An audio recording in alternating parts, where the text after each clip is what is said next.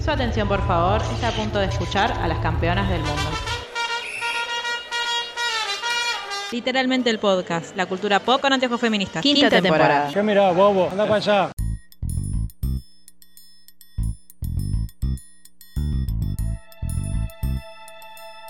Bienvenidos a Literalmente el podcast, el podcast sobre cultura pop con anteojos feministas. A lo que vamos a agregar, a de ahora en más, el podcast de las campeonas del mundo. Y el primer episodio este que estamos grabando de la temporada quinta, de literalmente. Cosa que yo todavía no puedo creer. ¿Vos, Marjo, lo podés creer? No, Dios. Es un montón y a la vez nada. Y wow. Y a la vez campeonas del mundo. Ah, y a la vez campeonas del mundo. No sé, este es el momento en el que nos, nos empezamos a sentir viejas, supongo. Sí, puede ser. Bien. Eh, Luli, cinco años. Yo encima otro día le dije a Lucila, le digo, hace cinco, le digo, es la quinta temporada del podcast. Y me dice, y sí, porque Eugenia va a cumplir tres. Y me terminó de destruir. No, no, no. Y sí, es muy feo, fundamentalmente porque después vino la conversación cuando me preguntaste cuántos años tenés y caí en la cuenta que en dos meses cumplo 37, chicas. Dios Claro. mío. Estamos en la Eh, crisis de enero. Quiero que sepan la audiencia. Sí, sí, sí, sí, qué feo crecer. Sí, ¿cómo estás, Luli? Ahora angustiada, claramente. Bueno, adiós. Ahora no quiero hablar más con ustedes. no, claro, no, bien, bien. Bañándome con agua fría y siendo muy feliz por eso, pero bien. Bien, ¿tuviste que hacer eh, una recapitulación? O sea, ¿Tuviste que, que recurrir mucho a la memoria o te acordás más o menos? Ay, no, le agradezco encarecidamente a que existe eh, Goodreads, a que existe el historial de Netflix, a que existe un montón de cosas. De hecho, me sorprendí que algunas cosas fueron de 2022. Fue como, esto Sí. fue este año. Bueno, este año no, digo, este último, este año año que pasado. pasó. Claro, Claro. como que para mí lo había leído hacía 10.000 años o visto hace 10.000 años. Y hay una Sí, sí, sí, categoría sí. que me olvidé de llenar, pues me fui a dormir la siesta. Estás absolutamente perdonada. Todos hubiésemos hecho lo mismo. Eh, Maca, te iba a decir, este es tu primer podcast, Rubén, pero no, es el segundo o el tercero, ya no me acuerdo. Segundo, segundo. Sí, sí, sí. Bien. Eh, yo bien, la verdad es que no voy a cumplir con la consigna básicamente porque lo único que tengo para recomendar son fanfiction, pero nada, siempre, siempre sirve igual la recomendación. Pero por supuesto. Quiero que los oyentes hagan una apuesta de cuántos fanfiction. En este momento me mandan un mensaje y me ponen cuántos fan, cuántos fanfiction cree que. Primero, cuántos creen que leyó Macarena en todo el año. Y segundo, cuántos nos va a recomendar. Al final del episodio lo descubriremos. Pero bueno, tuviste que. Con los fanfics no tuviste que hacer tanta, tanta memoria. Con lo otro sí. Eh, no, con- o sea, con todo lo que es libros no por esto, porque Story, eh, ay Dios, existe Storygraph, entonces tengo ahí todo lo que leí. Pero la verdad es que películas y series no entiendo si no vi nada o no me acuerdo absolutamente nada de todo el contenido que consumí. Así que puedo, puede pasar que mientras ustedes vayan hablando yo diga, ah, ese lo vi, me encantó. Eso fue- claro. O- Eso fue este año. Bueno, el año pasado. exacto. Eh, Sí. bueno, el otro día eh, estaba hablando con Melchi. Hola Melchi, ¿cómo estás? Hola. Y le decía, Leo, yo no sé si es que el año pasado no vi nada, si no recuerdo lo que vi, porque siento que el año pasado igual eh, un poco fue yo viendo Brooklyn Nine-Nine como en, en loop, cosa que igual sucede todos los años, pero me costó hacer memoria. Y todos los años que tengo que me siento a hacer el podcast Rewind, digo lo mismo, que es que el año que viene me voy a anotar en la agenda, en una de las hojitas de notas, todas las cosas que me gusten, así que cuando hago el podcast Rewind no sufro. Más nunca sucede. Quizás sea una de mis metas de este año. Encontrar, poner en la, una de las, de las hojas de notas de mi agenda las cosas que me gusten, así cuando haga el podcast Re- Rewind de 2023-24, tenga todo ahí eh, organizadito. Lo haremos en el futuro. ¿Vos cómo estás, Mechi? Hola, hola a todos. Feliz año 2023 y feliz quinta temporada literalmente. Qué maravilla. Eh, Maravilloso. Ay, estoy re feliz. Y yo estuve eh, pensando todo el año 2022 en este momento. No saben cómo esperé este momento de grabar eh, el recap del, del año porque fue una de mis cosas favoritas de grabar, de todas las cosas que tengo la suerte de haber grabado con ustedes. Y nada, tengo acá mi machete que el otro día cuando empezamos a hablar de, de grabar, eh, me empecé a notar todo lo que me acordaba, me acordaba bastante, o sea, eh, estoy tratando de resumir un poco también, ¿no? Como para que esto no se Sí. Más de la cuenta. Eh, Eh, sea, De hecho, vos fuiste la me primera que lo hizo, creo. Sí, yo remanija, yo dijimos, bueno, cuando grabamos yo ya lo tenía. Sí, sí, fue, fue la primera que hizo los deberes y yo creo que había una sola cosa que todas queríamos decir que fue lo mejor de- del 2022 y por suerte sucedió. Así que este podcast Rewind oficialmente va a ser el mejor de todos solo por eso, porque somos campeones del mundo. Aunque todavía como que no... Yo a veces no me doy cuenta y me tengo que Ahí acordar. cantando. pero somos. Así que ya desde ya, eh, en música vamos a hablar de eh, Muchachos, ahora nos volvimos a ilusionar porque fue la banda sonora del año, aunque solo haya durado un mes. Totalmente. ¿por qué categoría? Yo creo que. yo- No, dale, ¿Por qué le arrancamos? No, no, decime lo que me ibas a decir. Ah, sí que eh, sonó en la cabeza de todos ininterrumpidamente durante los últimos 40 días. Eh, Yo Obviamente quiero contar algo sobre eso. Yo no me la sabía durante la Copa América, no me la aprendí. Entonces dije, tipo, no me la quiero aprender en el Mundial porque cábala, tipo, si no la supe en la. Copa América, pero no me la, no, tipo, no lo pude evitar. Y en un momento fue como, bueno, ya está, ya me la sé, basta, tipo. Aparte, como Boca tiene una con el mismo ritmo, trataba de cantar encima la de Boca para, para no aprenderla. Y después no lo pude evitar y por suerte no fue una cábala que fue contraefectiva.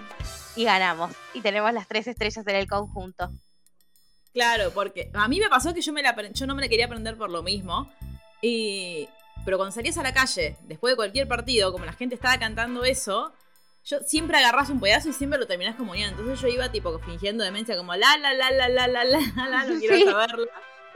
Eh, y bueno, ya para, para, no sé, para el, bueno, creo que era cuarto ya me la sabía. Sí, estaba sí. como, no, en realidad no me la sé. Y cada vez que me aparecía en la cabeza, como que la, no, silencio. Ya vamos a tener tiempo de cantarla. Eh, bueno, ¿por qué categoría quieren arrancar? No se maten, por favor. Silencio. Eh, yo de- No, supongo digo, arrancaría por, como por las menos Esperá que estoy tratando de abrir el kit para acordarme cuáles eran. Como por las menos polémicas que podrían Sí, como que ser- podemos empezar por series, ¿no? Que la principal va a ser una que tenemos todas en común, me parece. Sí. Quiero Yo creer que sí. Yo no la puse. ¿No la pusiste mal? No, porque ustedes la iban a poner y quería pelear. No sé, claramente estamos hablando de otra cosa. Yo puse dos nada más. A ver, Lucila le vas a romper el corazón a Macarena. Tengo tres. Y evidentemente sí, pero porque aparte, chicas, en series eh, acudí a mi memoria nada más, así que capaz ahí no me, o sea, claramente no me acordé de la mitad de las cosas. Puse primero porque ahora estoy viendo una coreana y me acordé de la coreana fantástica que vi en enero pasado, me pongo de pie, Crash Landing. Eh, yo no sé cómo la gente, o sea, ¿qué hace el universo que no está viendo dramas coreanos? No sé si lo, porque no lo pude haber hablado en el rewind del año pasado, porque lo vi en enero. Claro, Así no. que, se ve que enero es mi mes de series coreanas. Eh, nada, básicamente, sí. Es un hombre, o sea, él es de Norcorea, ella es de Surcorea, y obviamente, bueno, no Ah. pueden cruzar fronteras. El tema, nada, tiene una premisa medio rara que yo te la cuento y vas a decir, dale. Eh, ella es multimillonaria y tiene una empresa de skincare. Eh, Ok, eh, hecha para Luli. Bien. Claro, la- series claro. hechas para Julia Medida. y lanza eh, su línea de ropa de, para hacer deporte y el comercial que está haciendo es en un parapente. Cuestión, Bueno. cuando está haciendo el comercial no va que viene un tornado, ¡No! lleva puesta y cuando cae, cae en Norcorea. Un surcoreano en Norcorea. O sea, es increíble. Es Es lo mejor que increíble. en mi vida. Entonces, claro, un surcoreano no puede estar en Norcorea, entonces eh, la encuentra a él, que es un militar norcoreano. No me pregunten los nombres, pues son en coreano, chicas, no me los acuerdo. Ah. Pero eh, él es el coreano más hermoso de la faz de la tierra, así, O sea, lo puedo reconocer a ese punto. Y estoy Como diciendo cosas tan horribles, pero chicas, es verdad. Eh, No, sí, sí. Hashtag sesgo racial, vayan a escuchar nuestro episodio sobre Harry y Meghan. Es como Lo voy Luli a ir a ver- cayendo en lo voy a- parapente. Cayendo en parapente en Catamarca, perdón. tal cual. Lo voy a googlear ahora para ver si es más hermoso que el 9 de Corea. Que era Vos bastante. Ay, es verdad.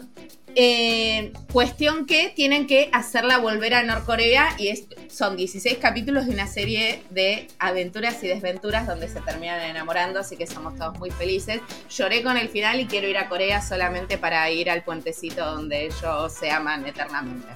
Ah, bien, pensé que era re larga, ¿no? Son 10 capítulos. O sea, es No, el normal. problema de las series coreanas es que duran una hora 20 cada capítulo. Uf. Claro. Ah, claro.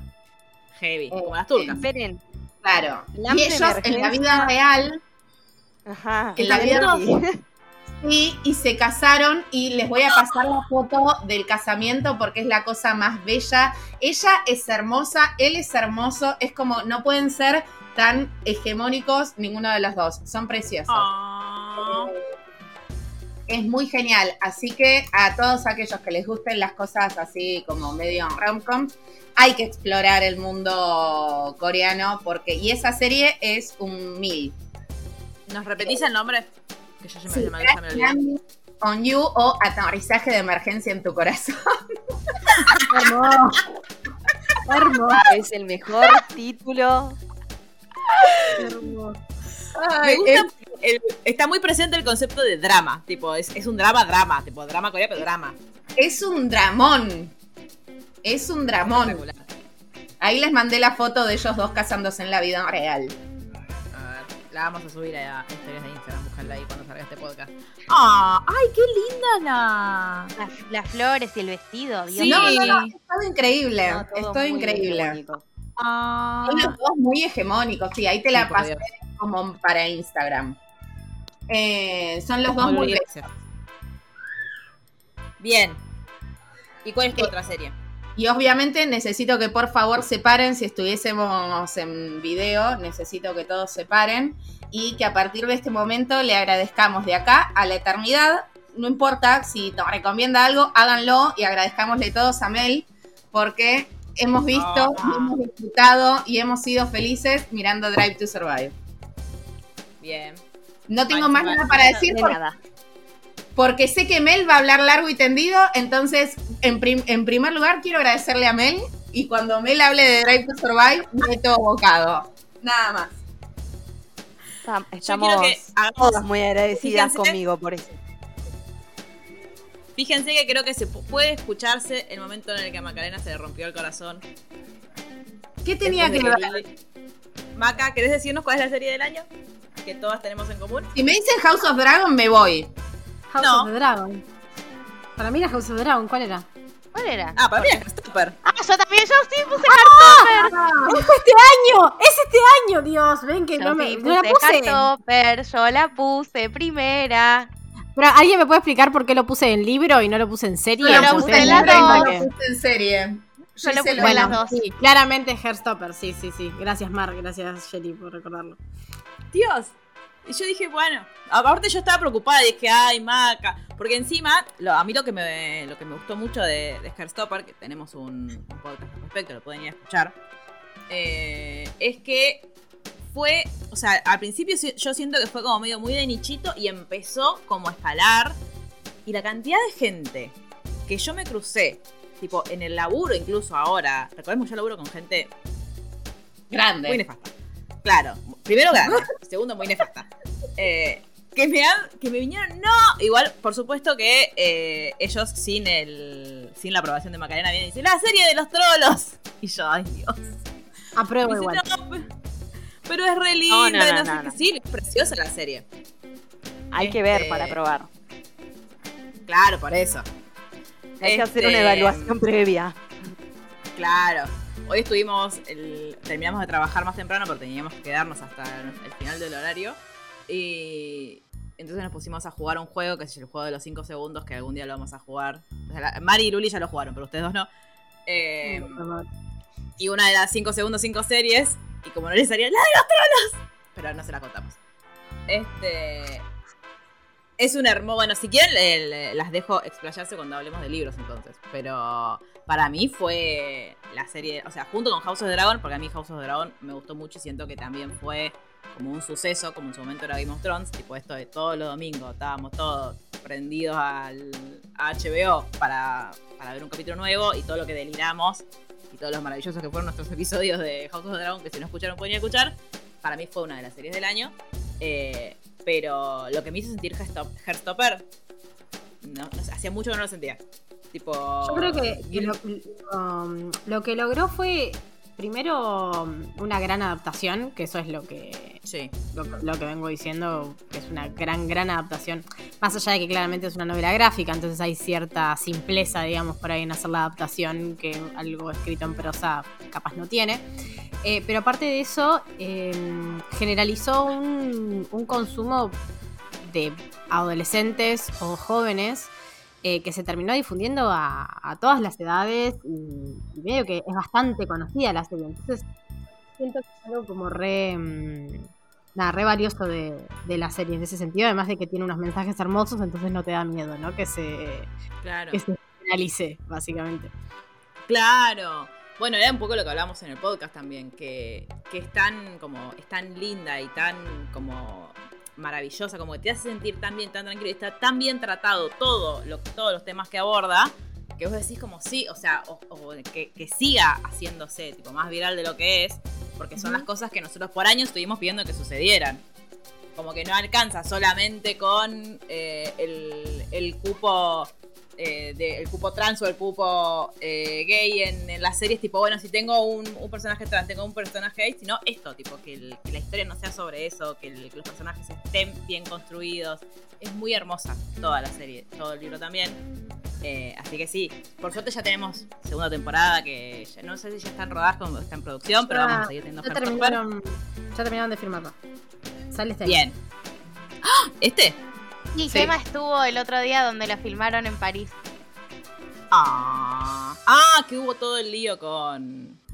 Con Maya, era, ¿no? Cuando estaban filmando allá. Eh, porque Maya es la. Es la novia. La novia. eh, sí, la novia de Kit. Eh, de. Ay, te decía de Kit Harrington, no por Dios. Eh, no está No, de, Bueno, de Kit de Connor. Nick. Gracias. Gra- De Nick from Heartstopper. Eh, bueno, nada, maravilloso. Heartstopper para mí fue, junto con, con House of Dragon, la serie, la serie del año. A Luli House of Dragon no le gustó, pero al No. nosotras sí. Lo voy a seguir viendo, pero no me parece ni de casualidad a la altura de eh, God. Pensé que iba a decir Ah, de la bueno. altura de la, de la serie coreana. No, y- tampoco. Eso tampoco. Yo Eso no, la, tampoco. yo no la terminé. Quiero que lo sepan todos los oyentes. No la terminé, nunca. Sos muy débil. No, ¿viste? el- Sí. Sí, Y aparte viste lo peor. soy muy débil, sí. Sí, Sí, absolutamente. ¿viste, viste cosas peores esta temporada. Sí, Y este, pero creo que bueno, este también. yo tengo otra Eh, serie, ¿puedo decirla? Dila. que, que nadie más la va a tener, pero bueno, fue la serie que a mí más me gustó, que fue eh, Rings of Power, eh, que fue la serie de que es como un fanfic barra precuela del Señor de los Anillos. Em, es la prueba para mí de lo que puede hacer un estudio cuando gasta toda, toda, toda la plata de todas nuestras compras en Amazon. eh, se invierte ahí y el año pasado eh, había hablado sobre la rueda del tiempo, creo, y la rueda del tiempo se quedó como muy a mitad de camino y me da mucha pena porque el contenido era tan bueno como el de Rings of Power y podrían haber hecho tipo una serie con la misma seriedad eh, y con el mismo nivel de producción y hubiera sido mucho más exitosa de lo que efectivamente fue, pero bueno, no sucedió. Em, tuvo un montonazo de críticas eh, de parte de la comunidad fan del Señor de los Anillos, pero son críticas muy puristas y yo creo que, que, mm, y, y que también van por el lado de que tiene una protagonista mujer, porque es la historia de Galadriel. Si vieron El Señor de los Anillos, Galadriel, la que tiene el vestidito blanco, que es ahí la reina de, de los bosques. em, y, y tener a No se una mujer. esa, ¿no? ¿Qué? No se subió al barco esa, ¿no? Sí, sí, exactamente. sí, esa se subió al barco. Sí, sí, sí. Eh, efectivamente, sí. Y tener eh, una reina, o un personaje que es una mujer, que Tolkien, que bueno, escribió hace 10 millones de años, ¿no? Es bastante machirulo y las historias de las mujeres suelen estar como muy supeditadas a las historias de los hombres. Tener una comandanta guerrera, tipo que mata un montón de orcos y se los carga a todos y no obedece a nadie. Enojó varios incels y todo lo que haga enojar a los incels a mí me hace feliz. Así que Estamos también por eso la, inclu- la incluyo. Eh, si les gustó El Señor de los Anillos, mírenla, eh, no se van a arrepentir. Aparte, nada, solo las imágenes son increíblemente zarpadas y, y es muy linda. Yo voy a hablar de una serie que creo que nadie recuerda que fue el año pasado. Yo ahora estoy sintiendo o que el año pasado fue eterno, o no sé, porque no sé en qué momento sucedieron todas estas cosas. Pero DC Sass terminó el año pasado. En enero. Sí. ¿Fue el año pasado? Va, en mayo. Sí, fue en terminó en mayo. Sí. Fue a mitad de año porque hacía frío. Claro, acá de- tengo acá el abierto Wikipedia de DC Sass. El 24 de mayo fue el último episodio. O sea, se emitió el último episodio. No te, bueno, Eh. DC Sass entonces. Por, bueno, para mí tuvo. Yo estoy indignadísima. Bueno, igual siempre estoy indignada con los Golden Globes porque los Golden Globes son una cagada y están canceladísimos. eh, y eh, bueno, de repente siguen existiendo. Eh, para mí fue de los mejores cierres, o sea, las mejores temporadas finales de cualquier serie que yo haya visto. Eh, Mandy Moore hizo un laburo espectacular. Nos o sea, tuvo todo lo que tiene que tener DC Sass. Nos hizo mierda, a la vez nos hizo muy felices. Eh, yo siento que no la cagaron en ningún momento. En el- en los momentos en los que peor las pasamos era cuando estaban tipo grababan, no grababan, grababan, no grababan por la pandemia. Y eso igual había sido en 2021. Eh, pero siento que, que lograron mantener el nivel de una serie y lograron que esto, como que, que no estemos decepcionados del final. Yo eh, todavía no la volví a ver porque no tengo tantas ganas de llorar, pero eh, el, el- el anteúltimo capítulo, que es medio en realidad el capítulo de cierre, el último es más como un epílogo y una cosa ahí de- como para terminar de cerrar, para mí es de los mejores capítulos de quizás de toda la serie. Eh, y está nada, siempre como eh, resaltar lo mismo, está muy bien escrita, muy bien dirigida. Es inentendible que no haya tenido nominaciones al Golden Globe. eh, ni a, lo, a, bueno, a los Emmy todavía no, se dieron. Pero es espectacular. Eh, y ya es, a- o- obviamente es de mis series favoritas. Por más de que sea. A mí lo que me pasa con, con This Is Us es que por ahí no es una serie como Gilmour o como Brooklyn, que yo la pongo de fondo y, me siento como tranquila. O sea, cuando, tipo, cuando me siento mal la, pongo, pero sí me. es- o sea, es eso, es. Cuando pienso en This Is Us o cuando me acuerdo de Us me parece tan maravillosa que no puedo no, no, no, no creer que es una de mis series favoritas. Pero sí, pasó este año. Va, el año pasado. Sí. Para mí tenés razón. No, claramente, eh, ¿ves? yo no me acuerdo qué pasó este año, el año pasado. No me acuerdo absolutamente nada, evidentemente. Pero sí, Eh, entonces claramente también. Sass está incluida. Quiero decir que me parece que es muy difícil y, y pasó con grandes series que al final no respetaron la esencia de los personajes que nos presentaron. God.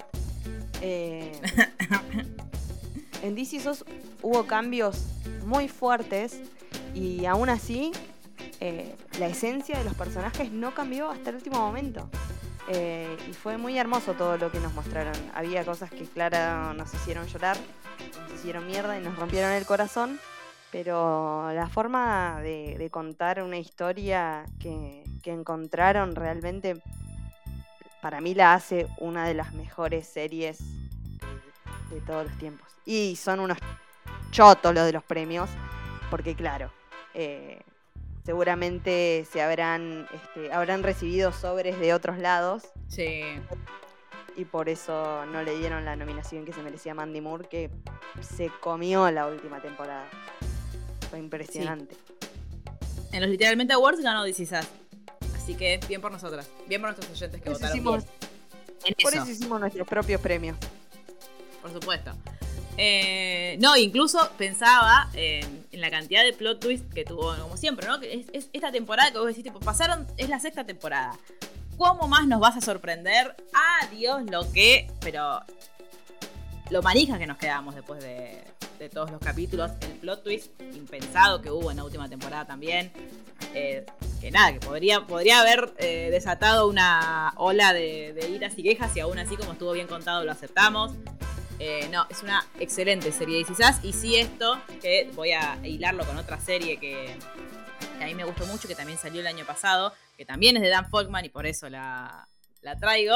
Para mí es una cosa, es una forma que tiene Dan Folkman de, por más de que yo en muchos momentos de mi vida lo odié y pueden ir a nuestro podcast, algo parecido a Limonada para recordar, porque lo odio. Eh, tiene una forma muy especial de, contar historias y de hacer series. Y se ve mucho en Only, Only, Murders in the Building, que es la otra serie que a mí me gustó mucho el año pasado. Eh, está en Star Plus, está Selena Gómez, reinísima, con los mejores looks de... No sé quién es la estilista de Selena Gómez, pero... Eh, hola, si querés tener una sesión conmigo, por favor, estoy a favor. Eh, Only Murders es una serie que es muy graciosa y a la vez es una serie sobre un asesinato y el, y el resolver el misterio de un asesinato. Cosa que no parece muy compatible sin ser bizarra, porque no es bizarra, o sea, no es tipo no es terror bizarro. Eh, y para mí también fue una de, la, de, las grandes series del año que tuvo mucho hype en su momento, después medio como que se pinchó. Yo no vi la segunda temporada todavía, por ejemplo. Yo tampoco. Eh, Me gustó mucho la primera, la segunda no la pude ver.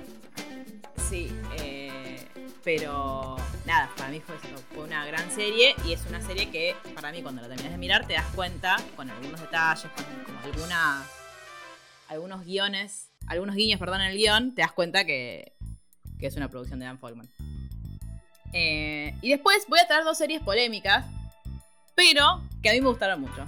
Así que como este es mi podcast Rewind, las voy a poner igual.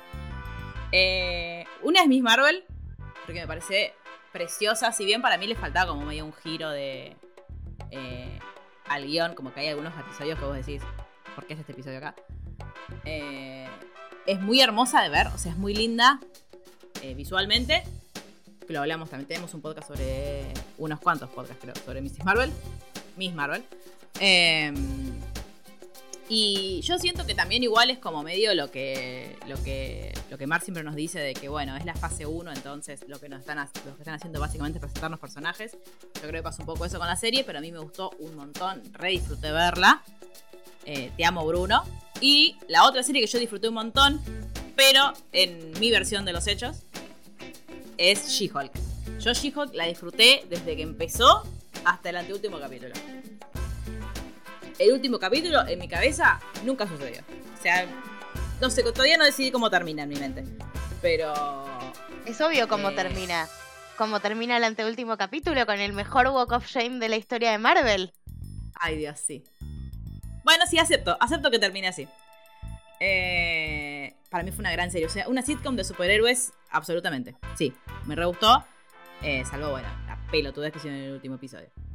Eh, que encima vi que, a mucha gente le pasó al revés, tipo, le parecía muy mala la serie hasta el último episodio. Yo en el último episodio, no paré de gritar. Eh, y encima tenemos un gran momento que es cuando solo la había visto Mar. O sea, había, había terminado de ver el episodio Mar. Y Mel, Maca y yo estábamos como mirándolo todavía. Y Mar, tipo, me re gustó el final, es increíble. Y No, nosotros no, no, no, no. Yo no dije me re gustó. Yo dije esto es increíble. No puedo creer lo que estoy viendo. Ustedes lo interpretaron en sentido positivo, pero era increíble para mal. Bien. Eh, pero bueno, fue- fueron momentos tensos que se vivieron en nuestro chat de WhatsApp. Que por suerte, nada, después todas, todas estuvimos de acuerdo en que ese final no era digno de eh, la serie que habíamos tenido. Eh, pero esas fueron como mis series de. Las series que más gustaron del año pasado. ¿Alguien tiene alguna serie más? Yo, yo tengo series, una que vi este, el año pasado y me voló la cabeza y me encantó, no es ninguna novedad, así que la recomendación está medio de más, que básicamente es Fleabag, nunca la había visto y la vi en una semana y me encantó. Llorar por siempre. Eh, Jamás. Después, eh, sí, bueno, que salieron capítulos el año pasado. Succession es una serie nada, de HBO, básicamente. Entonces, ya con eso sabemos que es muy probable que sea buena. Eh, la verdad es que es muy, es muy divertida. Es un ritmo muchísimo más lento, igualmente, pero creo que recontra vale la pena verla, más allá de que la primera temporada de capaz cuesta un poquito, eh, pero siento que es muy buena. Y la última que vi también de HBO, que es The White Lotus, que supuestamente según Jerry es una comedia. No, pero Bueno, sí, es perdón. una comedia. Es una comedia medio extraña porque es como medio mm, thriller, medio dramática por momentos. Es como media rara, pero es como media comedia bizarra y la verdad es que está muy, muy, muy buena. Y la segunda temporada está Theo James y Aubrey Plaza, así que Dios, te amo. no hay ningún motivo para no verla, básicamente. Yo En mi defensa me- voy a decir que. IMDB la, la pone como comedia. Y segundo, yo la estoy viendo, todavía no terminé la primera temporada, pero me parece excelente. Ahora sí me Yo- me quedé con un par también de recomendaciones. A ver. Yo ya esta ya la recomendé, la voy a recomendar todas las veces que haga falta. Encima este año terminó Mi corazón está roto para siempre. Derry Girls, si no la vieron, Sí. véanla, tipo ya saben de qué va porque ya lo conté. Después, este año yo vi que Sherry ya la vio, eh, creo que Luli también, pero fue, me, me dio vida y me la sacó al mismo tiempo. eh, Paquita Salas, Ay, sí. por- Te por amo, favor. Paquita. Eh, te amo, Paquita. Espero que haya más temporadas. Es como, es como muy difícil de explicar, eh, Paquita Salas, pero es, eh, Sí. es española, eh, es una representante de, de actrices y de actores. eh, pero es una serie sobre la vida y sobre los objetivos y sobre el amor y sobre la amistad. O sea, es, es tremenda. O sea, no, es una experiencia, ¿no? No podría, no podría definirlo por otro lado. Hay que Sí, verla. eh, el otro día, eh, Bryce F., que es el creador y el protagonista de Paquita Salas, estuvo en un podcast, le hicieron una entrevista y le preguntaron si iba a volver Paquita Salas. Y dice que no depende de él, como no depende 100% de él, y, pero que él está absolutamente dispuesto y que también le pasa que como él, y es el creador, el guionista, el protagonista, tipo es- está en su Taylor Swift era, eh, dice que también cree que necesita como un espacio para que suceda, como que suceda en su cabeza y suceda en... claro. en- No, es que no debe ser fácil de crear eso. Claro. Eh, pero no, es. La amo. Paquita, yo la vi hace. Creo que la vi hace dos años. Eh, yo estaba en un momento de mierda y lo bien que me hizo. Es muy maravillosa, es muy divertida. Y también el, fue medio un suceso en España en su momento que todo el mundo hacía chistes con Paquita, todo el mundo hacía memes con Paquita. Me acuerdo que Netflix, en, y te estoy hablando tipo 2018, cuando Amaya y Alfred fueron a Eurovisión, el, como el sketch de, de- de publicidad para, para Eurovisión, eh, lo, hicieron con Paquita Salas, como que Paquita Salas era su Ah, representante. Es muy divertido. Eh, Excelente. y- sí, sí, sí. O sea, fue, fue muy, eh, muy importante en la historia de la televisión española, es muy importante. Entonces también lo que dice Bryce es que él quiere como un poco cuidar ese producto y que quiere que Paquita vuelva, pero que Paquita vuelva como con la esencia de Paquita. Pero hay esperanzas de tercera temporada. Esperemos. Y bueno, última, última. Y yo después igual hay categorías que no tengo nada, así que no, no voy a. No voy a intervenir tanto. Em, si se quedaron extrañando Downton Abbey, que sé que es algo que le pasa bastante a la gente, hay una serie que no está en plataformas que yo sepa, pero que en la tele y en Flow y todo es como fácil de, de conseguir, que se llama Victoria, que es sobre la reina Victoria de Inglaterra y que lo que tiene para mí de, interesante y de diferente a otras series primero que la actriz de Victoria eh, es muy capaz. Y segundo que em, cuenta también mucho la historia de la gente que trabaja en el palacio. Entonces es como eso se va, como cómo se van interrelacionando los sucesos históricos con la gente que trabaja en el palacio con la vida de la propia Victoria. Nada, la. Hermoso. Sí. Bien, está muy sé, buena, no yo la vi esto. Ah, lo voy a buscar. Sí, es, es eso. Tipo, vestidito, palacio, no, no es Hermoso. tipo nada del otro mundo, pero está muy bien en lo que hace. Hermoso. Eh, Mel, ¿vos tenés otra serie o estamos? Sí, eh, primero que tengo que hablar de Drive to Survive. Ah, perdón, Ahí- cierto, sí, sí. Ahí perdón. cagaron. Pero antes, ya que venimos en esta onda de vestidito, palacio, eh, yo hablé de esta serie en el recap del año pasado y la vuelvo a recomendar porque salió la segunda temporada y es The Great, que es eh, Ah, como no la ser la historia Sí, de no, Catalina la. Grande de Rusia, pero onda sátira. Y en la segunda temporada se convirtió en un enemies to lovers, pero No, hermoso. hermoso. Están, están El Fanning y Nicholas Holt, así que no pueden no ver esa serie. Tienen Yendo. que ver esa serie, porque aparte es un cago de risa. Es fantástica. ¿De, qué es plataforma muy es, bello. Melchi? Sí, ¿dónde está? Está, creo que es de Hulu. Yo la vi en. en Blockbuster. Blockbuster. Exacto. Bien. La vamos a buscar en Blockbuster entonces. Eh, Exacto. Y Drive to Survive, que no puedo no hablar de Drive to Survive porque es como fue hasta el mundial, fue nuestro combustible. eh, mío, Lo pidió por contrato, de, Luli, de Vane. Si yo no hablo de Drive to Survive, Vane me retira la palabra. Porque está completamente convertida al culto de la Fórmula 1. Eh, nada, mi historia con esta serie documental arranca en TikTok que me atacó, eh, mostrándome eh, como videos de entrevistas de, de, lo- de un par de corredores de Fórmula 1. Y yo dije, ¿qué es esto? y ahí descubrí que, que existía una serie documental que se llama Drive to Survive que te cuenta eh, lo que va pasando en cada temporada, digamos, de la Fórmula 1 desde el año 2018. Por ahora tenemos cuatro temporadas. En los próximos meses va a salir la quinta, que espero con ansias ese momento porque van a pasar muchas cosas. Eh, y el, el tema es que este programa, aparte de que eh, tiene un elenco, digamos, muy interesante a la vista, eh, que son los pilotos, eh, es fantástica porque te muestra como, más allá de las carreras, te muestra todo el, todo el mundo detrás de la Fórmula 1.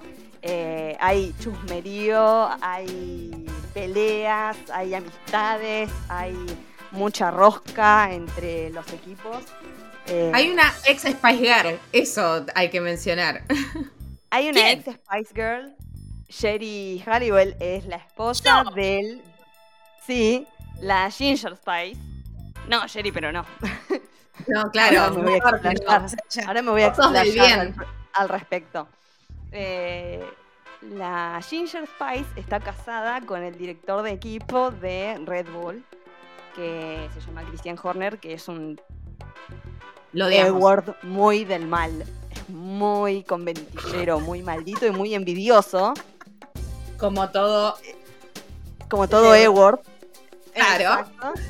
Y mm, está casado con Ginger Spice, que está convertida en una de esas señoras que se visten solo de blanco. Ay, qué aburrida, O sea, es- no. Muy es la amiga de ellos. Ella es muy mu- una señora muy horse, horse girl, ¿viste? Pero onda de polo. Ay, sí. Eh, que se junta con los conservadores, con los Tories. Está convertida en una persona muy del mal, aparentemente, Ginger Spice.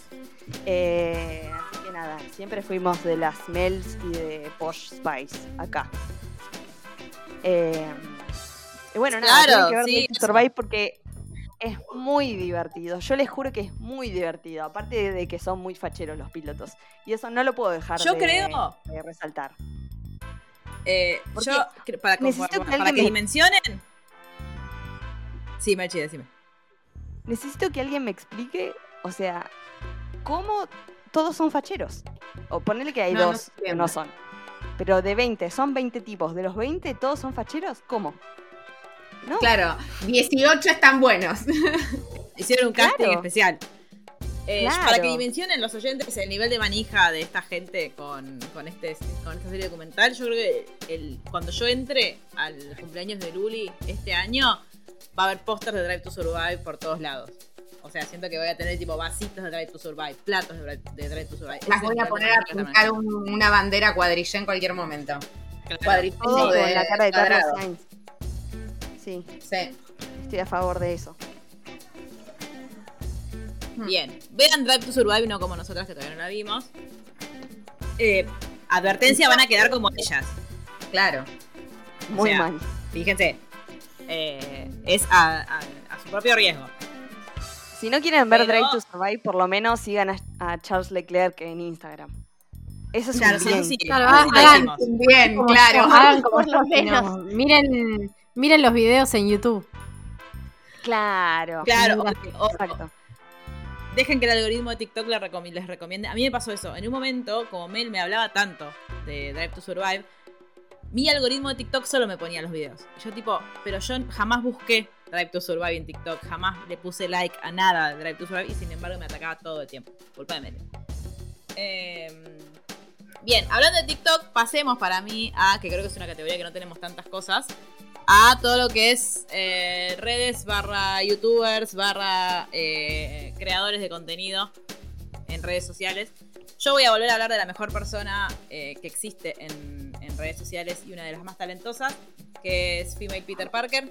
La nombré el año pasado, sí, pero hookers, porque año a año es cada vez mejor.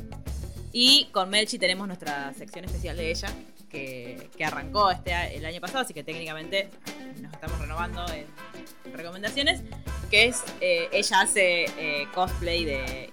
Empezó haciendo solo de, de Peter Parker y ahora hace todo Marvel y por eso la amo. o sea, y lo hace tan bien a todos. Les, les agarra tan bien, tipo el tono de voz y la, la forma de hablar.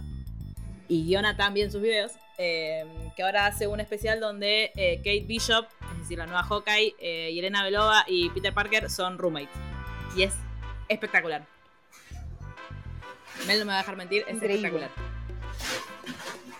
La Ella es muy fantástica. Eh, es una gran actriz porque tenés que hacer de Sí. 20 personajes. ¿Eh? Es sea, una gran, ella gran hace- actriz. ella hace que Clint Barton me caiga bien. Entonces, como que ya para mí ya es eh, algo fantástico Logro. sucediendo con ella.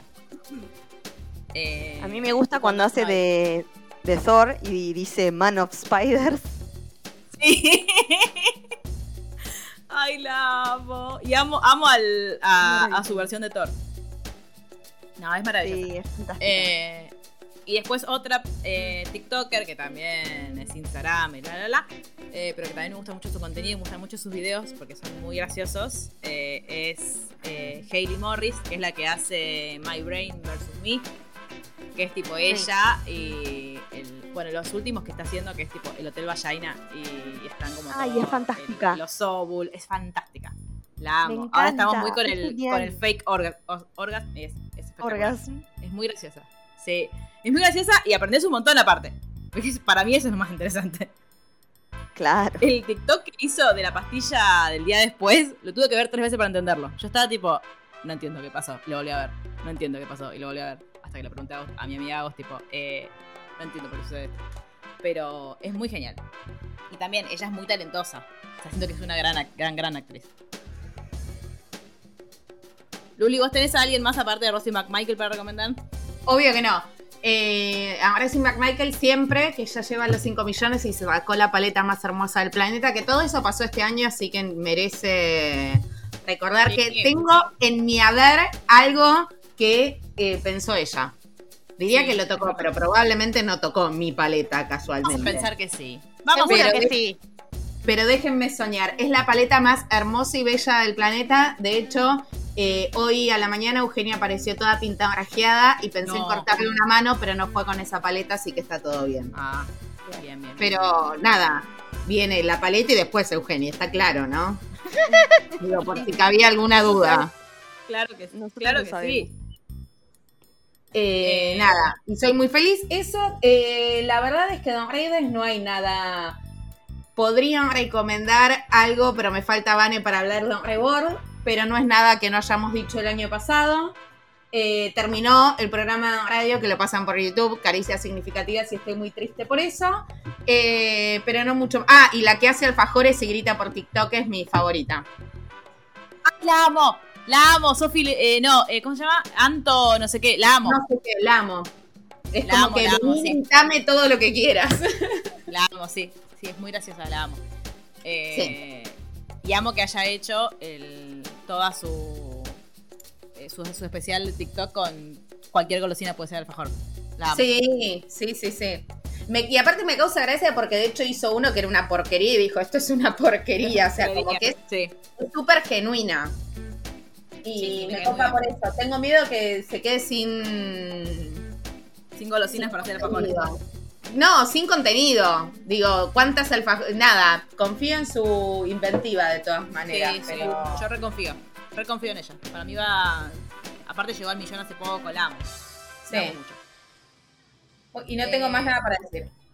Bien, ¿alguien más de redes? Yo tengo. No, eh, no, no, nadie. Yo tengo. Eh, yo este año me volví como fan de una cosa que pasa en YouTube que hace alguna gente que son como recaps de cosas, como que te vuelven a contar la trama de algo. Y son videos que son muy largos. Si a la gente no le gustan los videos largos, no es para ustedes. Pero a mí, por ejemplo, no sé, es un día de todas mis actividades de mantenimiento de mi hogar y salir a caminar y tipo cosas en las que no tenés que estar activamente pensando. Em, y mm, hay una chica que se llama em, Cari Cakes, que igual Luli te la recomiendo porque em, eh, vive en Seúl, en Corea, y tiene como dos canales. Uno que es de libros, que se llama Cari Can Read, y otro que es Cari Cakes, que es el suyo personal. Y es todo como súper eh, estéticamente lindo y te muestra a Seúl de una manera que me dieron muchas ganas de ir. Y mm, en su canal de libros hace, por ejemplo, los recaps de Las Hadas, que no los volví a mencionar este año. Y, y si vos querés leer el siguiente libro de la trama, pero no te querés volver a leer el anterior, ella te cuenta todo lo que pasa en el libro. Tipo, literalmente te lo va des- contando todo con un diagrama, con fotitos de los personajes. O sea, te ayuda mucho. Em, eso, libros. Y después hay un pibe australiano que es muy gracioso, que se llama Mike's Mike, el micrófono de Mike, que, que hizo lo mismo con Glee y con Pretty Little Liars. Y ahora va a hacerlo con Gossip Girl. Y el chabón, tipo, Uh, este- estoy. Sí, te cuenta la trama, pero muy gracio tipo, muy graciosamente. O sea, es como de una manera muy graciosa. Y también son videos que son larguísimos. O sea, reitero, si es tipo plan videos cortos, no. Es como para gente que le gusten los videos más eh, largos. Es como su Jorge, pero con videos más largos. No, no, son videos de cuatro horas, ye. es tipo la trama entera. Ah, larguísimos. Claro, Ah, yo los claro. veo, yo los veo en tandas, ponele, ¿entendés? Y entonces me queda Y donde sí, me como quedé. una serie tenés que mirarlo. Claro, y está re bueno porque tipo después es como volver a leer un libro que te gustó o volver a mirar la serie, pero con comentarios graciosos y tipo referencias y te la y la recordás. Claro. Mechi, ¿qué querés? ¿Estás levantando la mano? Sí. eh, yo quería hablar de mi personalidad de internet del año. Ay, Dios, sí. Es- Dale. Que es alguien, que es alguien que me ganó a mí, porque yo me resistía por obvias razones. Y mi persona de internet del año es Davos Eneise. Eh, me aparecían los clips en TikTok constantemente y yo decía, ay Dios, ¿qué me importa? Porque estaba hablando de Román, obviamente. Hasta Ah, para, que ¿eres el, el de los videos de la persona que más conoce a Román de toda la Argentina? Claro, es el chico que se parece a un puerro. No, mentira, pobre, Davo. No te voy a hacer ese chiste. Porque no te lo diga. Ay, Seguro- yo lo amo. Seguramente por culpa de ustedes me apareció un video de alguien que le, le- a alguien que le preguntaban cuántas veces eh, chupa el mate Román antes de responder y él lo sabía. Seguro. Y fue No, tipo, no, ¿este no tengo dudas. dicen las chicas siempre. No tengo Puede ser. dudas. O sea, bueno- Este, yo, Sí, sí. en mi cabeza, ahora mi sobrino Juan Román, o sea, el hijo de Maca y Fran, es Davo. Eh. El hijo- de Maca y Ebu, Fran, quiero igual-. Igual es, es igual a, a lo que nos tiró FaceUp, así que ojo. ojo. Con que Davo sea un viajero en el tiempo y sea mi hijo en realidad. Como Dybala. Davo es un viajero en el como tiempo. Dybala. Sí, sí. Exacto, y es en realidad el hijo de Fran y de Maca. Eh, bueno, nada, me terminó ganando cuando se enamoró de Julián. Que Julián es la luz de mis ojos, Claro. la razón de mi vida. Mm, mm, eh, claro. Entonces, durante el mundial eh, nos hicimos muy, me hice muy amiga de, Estabas en un, de estabas en un momento muy bober, claro, entonces. Claro. Estaba en un todas las, todas todas circunstancias para que. Yo pensé que iba a decir más las latón igual. condiciones. Me as- cuando dijiste tipo me ganó, pensé que iba a decir más latón. Estaba segura. No. Es que Maslatón, Maslatón no la ganó, Maslatón es ella. Entonces no necesita No. ganarla. Claro. Ese es el problema. Pará, Eh, eh, Julián también fue un gran protagonista de muchos grandes momentos en internet, así que lo queremos mucho. Eh, y tenés Claro que el- sí. lo otro que me habías dicho, el gran- otro gran momento de redes del año. ¿Yo? Sí. Ay, Bueno, bueno, ay, creo que Dios. estaba en la captura que me mandaste. El Twitch. Ay, el por Twitch del favor, Ah. el Twitch del Kun, Messi y Beckham, claro. No, Ese es el mejor momento, el Sí, mejor sí. momento de internet y probablemente el mejor momento de todo del año. Ver Ahí Messi salimos de campeones. forma, Sí, Lo amo. sí, absolutamente. Me siento muy representada por Messi. Y yo lo Mar. amo al Kun. Pero yo soy Messi en, el- en la relación Messi-Kun Agüero. sí, Claramente yo también.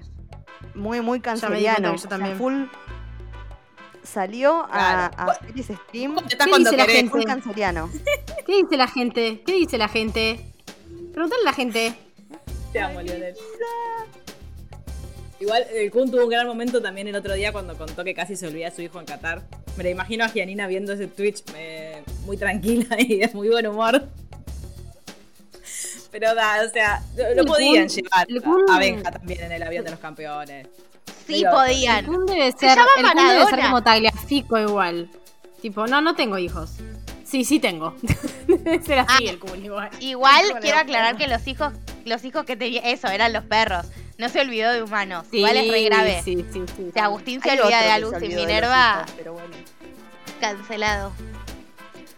Claro, pero bueno, fue un gran momento. Y sí, el, el tweet de, creo que no- nos sacó de, de la. Bueno, todo el mundial nos sacó de la demencia. eh, todo diciembre. eh, pero ese momento Bueno, eh, fue muy maravilloso. Sí, bueno, nos metió. Eh, más, sí, o sea, nos metió más profundamente. Eh, Sí, fue un gran sí, fue una espiral de, de la demencia del que no quiero salir nunca. Qué lindo es ser Pero campeón aparte, del porque mundo. tiene.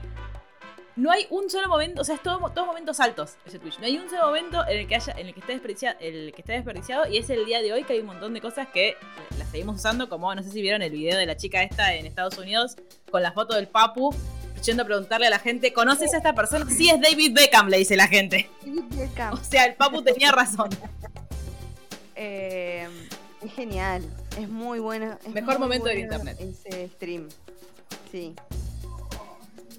Eh, sí, sí. bien. ¿Cómo pude olvidarme? ¿Más momentos de redes tenemos? No. Cuando ¿no? salimos en, el- en Canal 13. Ah, es Nosotras verdad. mismas. Nosotras mismas. Pero Eh, Maca, Para mí Maca ese- saliendo en Canal 13. para mí ese es un momento literalmente. Que yo lo tengo como Sí, categoría. es verdad. Es verdad. Ah, la Ya. mierda. Hay una categoría. Pero, Mel, me estás armando categorías todas nuevas todo el tiempo. Mel, Mel la encargada de la categoría momentos literalmente. Eh, en la, bueno, en la, entonces en la categoría momentos literalmente le vamos a pedir a Macarena que nos cuente cómo fue su experiencia en, hablando con los periodistas de Canal 13. Perfecto. Bien, ¿quieren que pasemos a películas o quieren ir a música primero? Yo no tengo nada de Eh, ninguna de las dos. Eh, Yo en películas tengo que las dos que lo fuimos a ver al cine juntas. O sea, claro. Bien, o sea, también. Argentina 1985. Y Don't Worry Darling, básicamente. Perfecto. Dos grandes, grandes películas del año. Pero no hay mucho más que decir, o sea, es como... Quiero que sepan que las vamos a ver. Ya sabemos que les debemos los dos podcasts de Argentina 1985 y de Don't Worry Darling. Los vamos a grabar. Quiero traer tranquilidad a la audiencia. Se los no va a pasar como con Black Widow. Yo les prometo que las voy a obligar a grabar. Eh, pero, eh, nada, son dos grandes películas. Eh, aunque no lo crean, en, yo vi Don't Worry Darling, sobreviví. Me porté bastante bien. Hubo un solo momento en el que le dije a Maca, avísame cuando termine, así puedo volver a mirar. Eh, pero me gustaron Increíble bien, te vi. Increíblemente bien, Sherry. La verdad yo sigo sorprendida de vos. Estoy muy orgullosa. Quizás estás fingiendo mucha demencia. 2022, sabemos. el año en que Jerry vio cosas que Jerry nunca vería. Sí. No, pero en un momento, en un Sí. momento estaba, estaba asustada yo y ella no. No lo podía creer. Quizás yo no estaba entendiendo lo que pasaba, ¿eh? Puede ser. quizás, en mi, quizás en mi mente estaba pasando otra cosa. Como, ay, mira esto, qué lindo. Estaba viendo otra película. Es como. Hubo varias viendo cosas la- igual. Asuntos Las internos sabía que la policía. como... Exacto, como recalculando qué era lo que estábamos viendo. Si entendimos Sí, sí, bien o no. Claro, sí, sí, sí, sí. Eh, yo estaba viendo, la, quizás en mi cabeza yo estaba viendo la versión Hallmark de Don't Worry Darling. Nadie, nunca lo sabremos. Eh, Ay, me acordé de una película, perdón, que no sé si A la ver. vieron o no la vieron, pero la tienen que ver, sino la de Owen Wilson con Coso, con No la vi. ¿Podés creer que todavía no la vi? Mary Me. Eh, fue en, en el 14 de febrero del año pasado y es la que está Maluma y Coso, Ah, Jenny from no the la vi Block. todavía. Sí, nunca- Eh, dijimos que queríamos saber y no la vimos. Yo la vi y eh, 10 de 10, recomiendo, excelente servicio, mírenla, eh, si quieren la grabamos, eh, es increíble, es tipo todo lo que promete ser. ¿Hay alguna canción? Porque digo, si tenés a. Jenny from the Block y a Maluma y no hiciste una canción, me parece que fallaste como producción. Sí, sí, hay una canción. Ay, menos mal. Hay que verla porque le Eh. estamos fallando a nuestra gente romcom era. Sí, sí. Sí, sí, es muy buena, recomiendo. Eh, y yo, una que vi la última semana del año, así que técnicamente entra en 2022, porque aparte se estrenó en 2022 y me gustó mucho, es algo que pasó en Año Nuevo, que es la peli de Jorge, te lo resumo, que está, bueno, Nati Maldini como protagonista. Eh, es una gran, gran película. O sea, es, eh, advertencia, es eh, cine de terror bizarro. Pero está muy bien hecho, o sea, no es tipo... es- vi muchas cosas de terror el año pasado, ¿en qué me convirtieron? Sí, Eh, pero, o sea, esta igual es de terror, o sea, no es que no es de terror, es de terror, es medio de suspenso en realidad. Eh, pero tiene partes como que me dieron miedito. Eh, es muy buena, está muy bien hecha, es muy linda de ver también. Me pasaba que me quedaba mirando como, como los planos y decía tipo, Jorge debe ser un obsesivo, porque el- la dirección es de Jorge y el guion también. Eh, y Nati la produce, no, otro montón de gente por supuesto. Y el, como es una peli de, o sea, se autofinanció, o sea, es una peli de bajo presupuesto, eh, todo se sostiene en los actores y los cuatro actores son espectaculares. Los cuatro prota- protagonistas de la película son espectaculares. Básicamente, como dice el título, es una pareja de, que va a pasar la Año Nuevo a, a la quinta de la, de la hermana eh, del protagonista, que está casada con un tipo que lo gracioso, digamos, es que ellos tienen mucha, mucha, mucha plata y cuando vos llegás, él es como un tipo un coach y tiene muchos, comillas, ahijados. Que, comillas, eh, como están, en- en- él como que les da clases, qué sé yo, como que lo- los, les libera la conciencia. eh, y no es que los tiene esclavizados trabajando para él, por supuesto que no. Ellos están ahí porque quieren y, y limpian su casa porque quieren y todo eso. Pero es, ellos van a pedirles algo y se terminan quedando más tiempo del que se tienen que quedar. Y ahí es donde empieza todo como lo de terror. Pero es muy divertida de ratos y eh, yo no podía parar de... O sea, es- les crees todo en todo momento, incluso lo que es como que vos decís qué está pasando, se los crees. Es espectacular. Eh, y la buena noticia es que eh, todavía está en el Gaumont, porque eh, no está en las grandes cadenas, está en, provincias. Hay muchos más cines, de hecho, que en Capital Federal para ir a verla. Está en el Gaumont y la entrada al cine en el Gaumont sale 200 pesos. Eh, si son afiliados a, a tu PCN, son jubilados y, o, si son estudiantes, les va a salir les sale la mitad. Así que si pueden ir a verla, vayan primero para bancar, obvio, y segundo porque es muy buena la película. No sé si alguna más la vio. Creo que, no, creo que nunca hablamos de que había ido a ver esta película. No, me estaba enterando ahora. Eh, y después, otra película que a mí me gusta mucho y que yo disfruté un montón fue eh, Thor Love and Thunder. Me encantó. Eh, esa creo que de todas las películas de Marvel que salieron el año pasado, es la que más volvería a ver. Esa Porque- yo todavía no la vi. adiós. Eh, ay, a vos te va a re gustar, Luli. Primero porque es- tiene momentos eh, graciosos, tipo eh, de humor ácido como te gustan a vos. Eh, igual para mí fue la película escrita, escrita y dirigida por Macarena. No tiene otra explicación Sí. ese guion. Sí, No tiene otra explicación. Por eso totalmente. son buenas. Claro. Es muy buena. Eh, A mí me encantó. Humilde. eh, a mí Wakanda Forever me gustó mucho también, pero me gustó más Thor.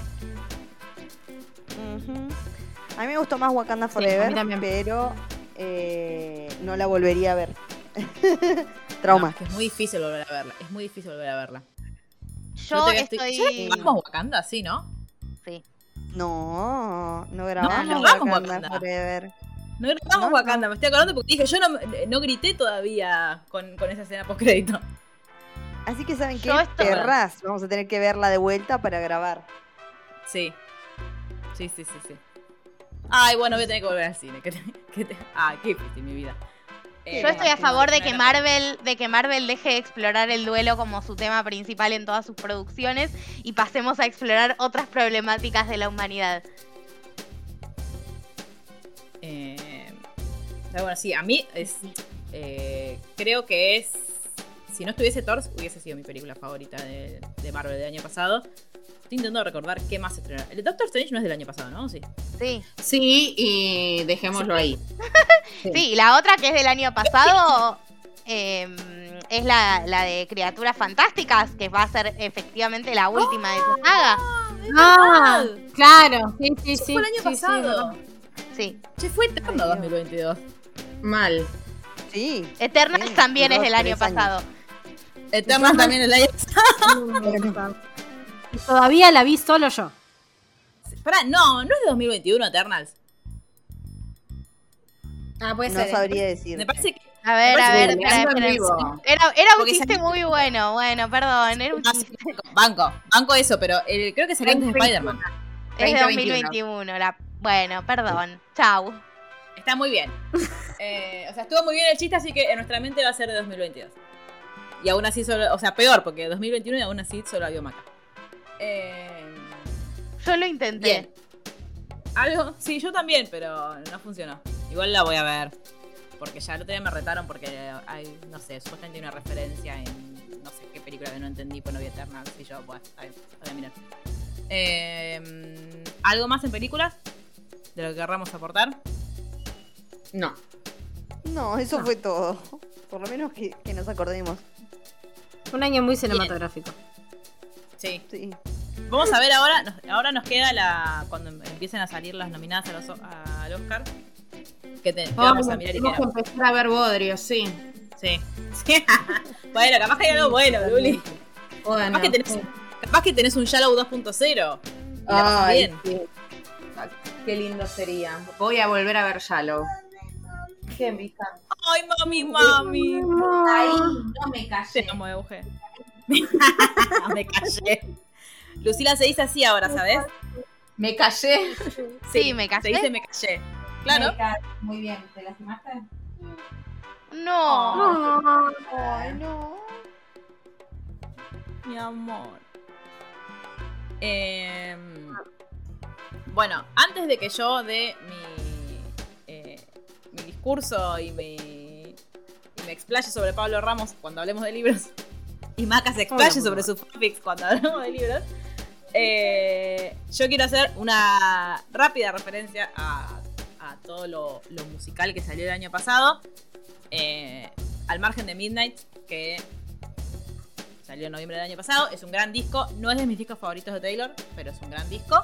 Mail ahora me va a pelear sobre eso, pero eh, me gustó mucho Midnight igual. Tiene grandes temas. Te amo Maroon. pero te amo Mastermind. Pero para mí, el disco del año, del año pasado, fue Motomami de Rosalía. Caso, eh, ella es una reina. Me, me encanta cómo se reinventa todo el tiempo.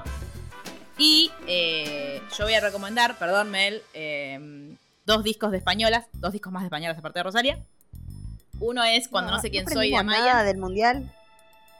Uno es cuando. La, la, la. Uno es cuando no sé quién soy de Amaya. Es un disco hermoso. eh, mi canción favorita, por si a alguien le interesa, es La vida imposible. eh, pero tiene muy grandes hits y encima yo tuve la suerte del año pasado, tuve un orto en realidad tremendo, que eh, Amaya venía al Primavera Sound y el Primavera Sound, a diferencia de Lola Palusa, sí hizo side shows y eh, eran side shows que eran muy baratos, pues me salió 2.500 pesos la entrada para ver a Amaya. Una ganga. pensé que le iba a poder ver en vivo. Eh, y me encontré con una de nuestras oyentes, me encontré con Iru en. ¿Dónde fue que fuimos? En Niceto. Al, para el show cantó una hora y pico. Encima yo dije, "Ay, va a cantar cinco canciones. Cantó una hora y pico, es una reina. Tiene un directo de la concha de la lora, tiene una voz preciosa. Cantó todos sus hits, menos la canción que tiene con, Rigo- con Rigoberta Bandini, que también es hermosa, así que escúchanla si no la escucharon, pero esa no la cantó. Eh, Te amo a Maya. Y eh, el otro es un EP que se llama Honestamente Triste de Alba Reche. También es muy, muy, muy hermoso. Son cinco canciones nomás. Pero es muy lindo. Eh, nada, digo, el nombre tiene una advertencia. Son canciones tristes, pero son muy hermosas. Así que si no la escucharon y quieren así como algo muy chill para estar un día así medio en una y quieren como relajarse, honestamente triste de Aldo Arreche es un gran EP como para acompañar ese momento.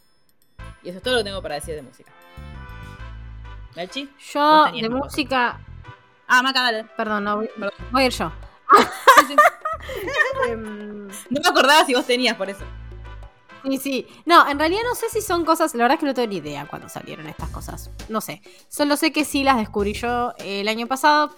Porque básicamente estaba en un mood muy de música depresiva constantemente. Y necesitaba música que no conociera, o sea, que no supiera las letras. Eh, porque si no, estaba todo el tiempo escuchando Taylor. Y mm, nada, como que necesitaba algo que no me haga cantar todo el tiempo.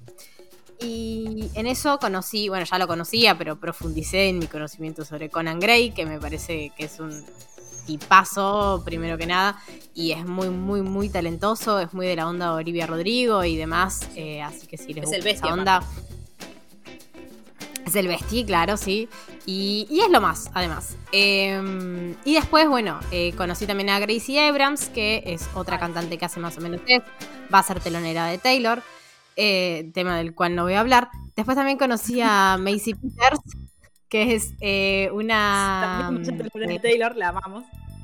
claro, es, eh, sí, es una británica que ahora está siendo telonera de eh, Ed Sheeran y De nada, es lo más y tiene una, tiene una canción que es maravillosa, que es... eh, ay, ¿cómo se llama Sherry? La del hermano Ah, de... sí. Bueno, no sé. Que el otro día la quise volver a escuchar y no la encontré porque no me acordaba el nombre.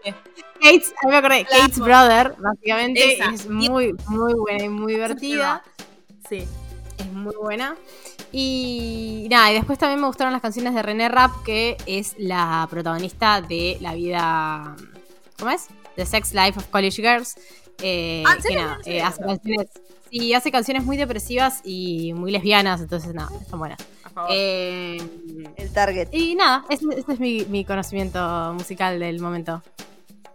Excelente. Eh, sí, el- esa canción me, me- alegró mucho un día. Que aparte, tipo, yo iba mandando la maca con mi reacción en vivo a la canción. Es muy hermosa. Se escucha la. el- es muy maravillosa. Deberíamos hacer una Mel Music Session sobre todos estos artistas que encajan como más o menos en, en los mismos estilos. Podríamos, habría que preproducirla. Eh, O sea, un, un- música. un Mel Music Session que sea todos los que hacen lo mismo que Olivia Rodrigo. Eh, estoy. Olivia Pero Rodrigo, solo ¿te quiero hablar de Olivia y de Conan. El resto no me caen bien. Búsquense un estilo. No, Eh, ¿En serio? No me gusta. Ay, juro, no me gusta. No me gusta. No, no, no, no, no me gusta. O sea, a mí Olivia me gusta mucho. Conan me encanta. Soy muy fan, muy fan. Y estaba rezando para que hagan un sideshow, pero no van a hacer. No. Lo cual me pone muy triste. Eh, y no, no voy a ir a Lola este año, lo prometo. sé que siempre No digo lo mismo y después voy. Pero. Ojalá que sí, porque la verdad es que tiene para hacer un show hermoso él por su cuenta. No tengo ganas de ir al Lola.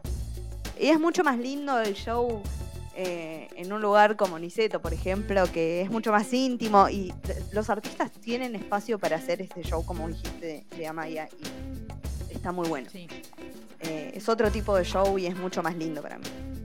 Eh, yo la verdad es que tengo super mainstream mi, mis elecciones de este año, porque mm, tengo a Harris House en una muestra de objetividad, una vez más, Sí, eh, estoy muy orgullosa de vos. muy importante, claro. Eh, para mí es el disco del año de, del- de su idioma, digamos. Eh, ¿Quién no tiene en, no sé, en las primeras 15 canciones de su rap de Spotify As It Was? No hay, no hay chance de que no la tengan. Sonó en A mí- todos A mí me quedó más arriba. Matilda y eso habla de cómo fue mi año también. Sí, totalmente. Eh, a mí me salió segunda como canción más escuchada del año, preocupante. Sí. Y lo peor de todo es que no me acuerdo cuál es la primera. Sé que es de Taylor. pero no me acuerdo cuál. Ay, no me Em, acuerdo cuál fue tu primera. Y nada, o sea, ob- objetivamente fue el disco del año. Eh, es muy bueno, todas las canciones son buenísimas. Y es esto, yo tengo mis, mis reservas con respecto a Harry, cada vez más. Eh, sí. Eh, pero es muy bueno el disco y él es un gran músico y eso es indiscutible. Él es muy talentoso. Después tengo a, Sí. Exacto. Y después tengo a Midnight, porque para mí es el disco del mundial. O sea, Claro, es yo, el disco de yo, escaloneta. me, hice, yo me hice una playlist para bajar mi, mi ansiedad y la escuchaba antes de los partidos y tenía un tema de la nueva luna, uno de Midnight. Eh, uno de los charros, uno de Midnight. Uno de los palmeras, otro Es de la mejor Midnight. playlist que escuché en mi vida. Así Es fantástica. ¿Cuál es tu la canción tengo en? YouTube Music, eh, pero la voy a pasar a Spotify y después se las voy a pasar mi playlist de Qatar ¿Cuál es tu 2022. canción favorita de, de Midnight? De Midnight eh, es difícil porque cuando un álbum me gusta mucho voy cambiando, pero creo que eh, Snow on the Beach. Porque aparte me parece fascinante, fascinante el hecho de que esta rubia diabólica haya logrado que Lana del Rey se preste para hacerle los coros en un tema. Dicen, cuenta la leyenda que Lana del Rey canta en esa canción. Se escucha Es un poquito por ahí que elegimos creer que es ella. Fantástico, es increíble, me encanta. Un 10 de 10, maravilloso. Y después, en español, eh, Motomami, sin dudas, es un cultural reset, porque aparte, desde que salió Motomami, todos entramos en una Motomami era. Yo entré en mi Motomami Sí. era viendo Drive to Survive y haciéndome fan de la Fórmula 1. Ahora somos todas racinetas, o sea, somos, sí, eh, todas motomamis. Y después, eh, en cuanto a nuestra escena nacional, que tuvo un gran, gran año, eh, una vez más, de lo cual estoy muy, muy orgullosa, realmente esto es algo que tenemos que destacar siempre. eh, y cada vez que alguien me quiere venir a criticar a uno de nuestros chicos, yo les digo lo mismo. ¿A vos te parece criticarlos cuando el, todo el mundo hispanoparlante está escuchando artistas que salen de la Argentina y están en lo más Mal. alto de todos los charts? Es momento de disfrutarlo y decir, somos campeones del mundo, carajo, somos campeones del mundo, tenemos las tres estrellas En en, un el montón de cosas. y encima y encima todos están escuchando a Visa, a Duki, a Nikki. Eh, A María. nada, los amo a todos. Pe- a María. Aguante, aguante Argentina en la concha de su madre, diría. Exacto. Eh, pero mi disco del año es eh, Bien o Mal de Trueno. Que a mí, yo soy. eh, a mí me decís Argentina, Argentina, y yo ya estoy, ¿entendés? No me importa. Es increíble lo boquita que estás. Estás muy boquita hoy. Estoy, estoy muy contenta. Este, bueno. Yo- una cosa, eh, para, una cosa que quiero agregar, una cosa que quiero agregar de Motomami, por las dudas si alguien se lo perdió, que siempre me parece Sí. muy maravilloso. eh, el día, la noche anterior que saliera Motomami, bueno, me voy, a, me voy a- por un segundo voy a hacer un recap de otra cosa, que es que hace unos años, cuando salió el mal querer, eh, hay un youtuber que se llama Jaime Altozano, que hizo una, eh, un video, él, él habla de música en YouTube, si no vieron nunca sus videos se los recomiendo porque aprendes un montón y son muy divertidos. Eh, hizo un análisis track por track de eh, El y explicando por qué era un álbum conceptual y como cuál había sido, seg- según él, su teoría de por qué Rosalía había elegido contar esa historia de esa manera. Rosalía ve el video y por historias de Instagram le empieza a responder punto por punto diciéndoles tipo, sí es esto, como que está muy agradecida con todo lo que había hecho Jaime, porque también decía que ella, que nunca nadie en las entrevistas quería hablar de música con ella como Jaime Aviola, y es, tío, Rosalía es productora, es, eh, creo que también es licenciada en, en flamenco, como es, la mina sabe mucho de música, le gusta mucho hablar de música, y nunca le preguntaban por eso en las entrevistas. Entonces cuando salió Motomami, ella hizo, fue al, al estudio de Jaime, hicieron una entrevista los dos juntos, hablando canción por canción de Motomami, y como está hablando de la producción, hablando de cuáles habían sido las inspiraciones, las, las historias detrás de cada track. Es muy lindo el video. Eh, y a mí me gusta mucho escuchar a Rosalía hablar de sus canciones. Cada vez que va Genius a explicar algo, tipo, me tengo muy grabado, lo vi muchas veces, el, cuando ella explica con altura en Genius. Me parece espectacular. Porque es, tipo, uno escucha la canción, tipo, con altura es temón, y cuando ella te la explica, es, es incluso más maravillosa. Entonces, si no lo vieron y si les interesa, obvio, está, buscan Motomami y Jaime Altozano y les va a saltar el, el video. Es un poco largo, pero vale absolutamente la pena. Eh, genial esa recomendación, lo voy a ver porque me encanta eh, escucharla hablar de música. Sabe es una genia. O sea, musicalmente es una genia. Es impresionante. Eh, bueno, y a mí también, lo que me gustó de bien o mal es eso, es un, ar- es un álbum bien conceptual. Eh, tiene que ver con, No, no escuché entero con los orígenes, tiene que ver con, digamos, con la esencia de lo que es y de dónde viene Trueno y me parece muy lindo cómo arranca, que es eh, una introducción de, de su papá, MC Peligro. Eh, la primera vez que lo escuché me puse a llorar porque eh, debe ser muy fuerte para él vivir todo, todo esto que está pasando con, con Trueno, el éxito que tiene y, y compartirlo con, con su papá debe ser algo súper hermoso.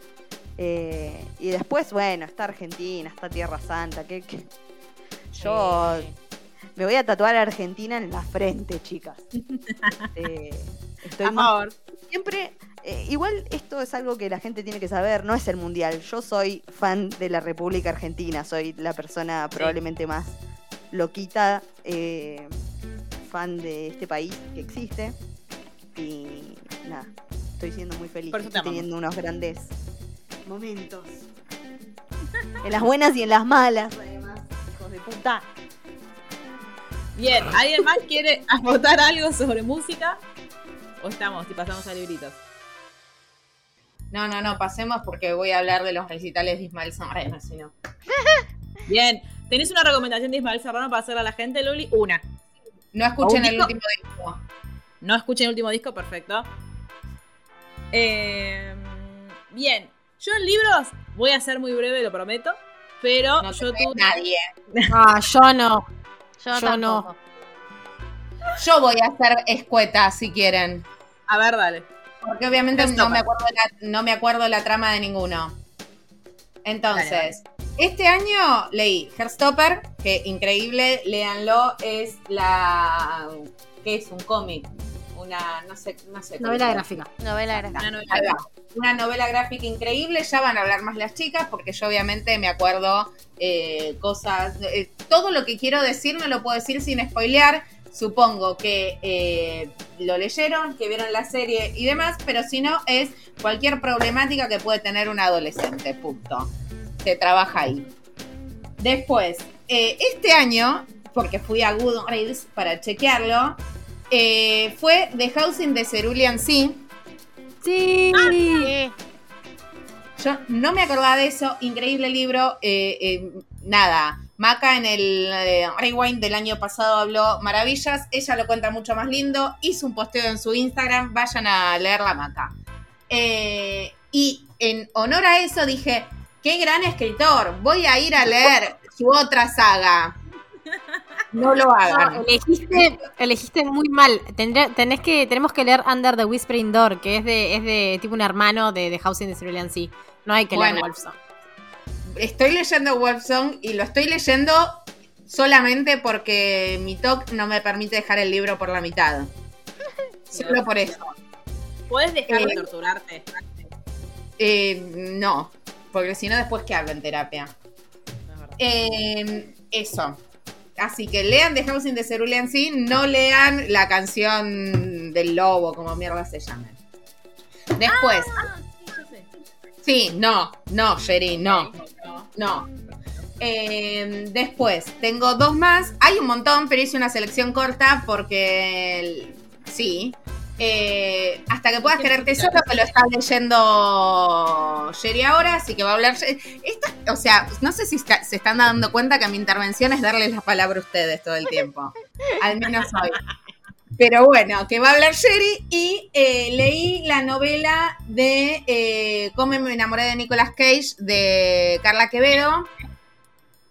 Cómo me enamoré de Nicolas Cage de, Car- de Carla Quevedo, la actriz de mm, la película que ganó el Oscar. Esa, del secreto de sus ojos, que está muy bien, no es un 5, pero está muy bien. eh, fundamentalmente por eh, cómo eh, trabaja o cómo cuenta, o sea, es, es- es- está en primera persona escrito y te cuenta en realidad es una serie de aventuras y desventuras en realidad de cómo se enganchó con un tipo con el que nunca termina estando, básicamente.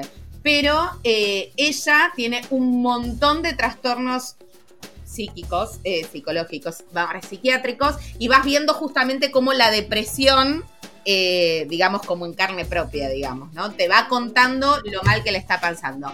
Está muy bien, no sé si es para una lectura así, digo, es una lectura ligera de verano, pero cuando le vas prestando atención a cómo ella va contando es más horrible.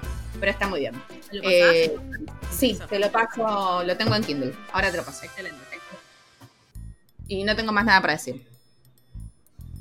O Bien. sea, ahora vas a hablar de Hasta que puedas quererte solo, libro increíble. Hablé de esto en los grupos de huésped, hablé en todos lados. Es ¿En increíble. Sí, obvio. Sí, Eh, sí, sí. Bueno, yo voy a hablar, prometo que muy escuetamente, sobre. eh, para, para mí fue el, el 2020 el 2022 será para siempre el año en el que conocí a Pablo Ramos y me enamoré para siempre de él. eh, y en el que todas ustedes me empezaron a hacer bullying porque nos dimos cuenta de que una subcategoría en mis consumos es eh, hombres que le gustaron a Julieta Ortega en algún momento. porque Pablo Ramos es el ex novio de Julieta Ortega. Eh, nada, yo lo, fue mi, mi primer no sé si mi primera, pero estoy casi segura que sí, lectura del año pasado. eh, fue El origen de la tristeza, que es el primer libro de Pablo Ramos. Yo estuve todo el año muy obsesionada con él, me leí absolutamente todos sus libros, estoy terminando ahora hasta que puedas quererte solo. Yo recomiendo, primero antes una advertencia, eh, Pablo Ramos en todos sus libros habla mucho de adicciones, habla mucho de depresión, eh, son libros muy hermosos, aunque parezca como raro lo que estoy diciendo. Están muy bien escritos. Él es muy increíble con cómo te construye imágenes y es un gran, gran narrador. Eh, todos sus personajes eh, son muy recordables y están muy bien, están muy bien construidos. Como que no, por más de que, de que es un personaje que aparece en un capítulo o en dos, es imposible que te lo olvides. Porque después lo que él creó como un ecosistema porque muchos de sus libros son, eh, hasta que puedas quedarte solo puntualmente, es eh, un libro sobre él. Eh, es más como una, son como una suerte de crónicas, de hecho algunas crónicas salieron en revista Suestada eh, o en revista Anfibia. Y, mm, pero el resto es como medio, vos te das cuenta que hay mucha de, mucho de su historia, muchas cosas que le pasaron, pero está más está ficcionalizado. Lo de- si bien incluso cuando un autor habla de sí mismo está ficcionalizado, este es como un poco más eh, ajustado a lo que realmente pasó, hasta que puedas quererte solo. Eh, es un ecosistema de personajes que, se, que, se, conversan todo el tiempo a través de todos sus libros. En todos sus libros habla más o menos de la, de la misma gente. Eso no significa que tengas que leerlos en un orden particular, porque son todos libros autoconclusivos que se entienden por sí solos. Eh, yo recomiendo el orden en el que los leí yo, pero porque cuando llegué hasta que puedas querer. Yo recomiendo que hasta que puedas quererte solo, lo lean a lo último, después de haber leído todos los demás, porque es medio como, eh, como es Pablo Ramos hablando de él mismo y de su proceso de escritura y de cosas que le pasaron mientras estaba escribiendo un libro, es como que ahí, como habla mucho de sus personajes anteriores y más te dice, tipo, no, bueno, porque este esta persona inspiró a este personaje, es como, el, como, si estuviese, es como si estuviese viendo detrás de escena de todos sus libros. Eh, yo los leí en el origen de la tristeza, el origen de la alegría, la ley de la ferocidad y después leí hasta que puedas quererte solo. Quiero destacar que son todos grandes títulos. eh, y de hecho, a mí algo que me cuesta un montón en general es titular cosas. Entonces, la gente que tiene la capacidad de poner semejantes títulos siempre eh, tendrá mi admiración. Eh, pero nada, lo recomiendo mucho. Obviamente, con todas estas advertencias, ¿no? De que, de que trata temas sensibles no, y los trata muy bien. Aparte de nada, como hasta que puedas quererte solo puntualmente, eh, digo, está él contando su historia. Entonces es como. el- yo siento que no, no lo hace nunca de una manera tipo. eh, tratando de, de romantizar o de justificar, sino que simplemente está contando cosas que suceden. Eh, muchas muy terribles, muchas muy dolorosas. A mí, eh, yo el origen de la tristeza me lo leí en una tarde de playa, porque no lo podía soltar, porque son esos libros. A mí lo que me pasó con él y con su forma de narrar es que te atrapa tanto que, que realmente es adictivo leerlo. Eh, y con el origen de la alegría, lo que me pasó fue que me pasaba lo mismo, pero era un poco más fuerte todo lo que estaba contando, o a mí me tocaba como desde otro lado, entonces hubo muchos momentos en los que tipo yo cerraba el libro y decía, bueno, como basta, como necesito abstraerme de vos un, un poco para después seguir. Pero realmente es un autor increíble, el- es eh, de, lo, de, la, de la coyuntura y de la, de la literatura contemporánea argentina, me parece, si no el mejor de los mejores.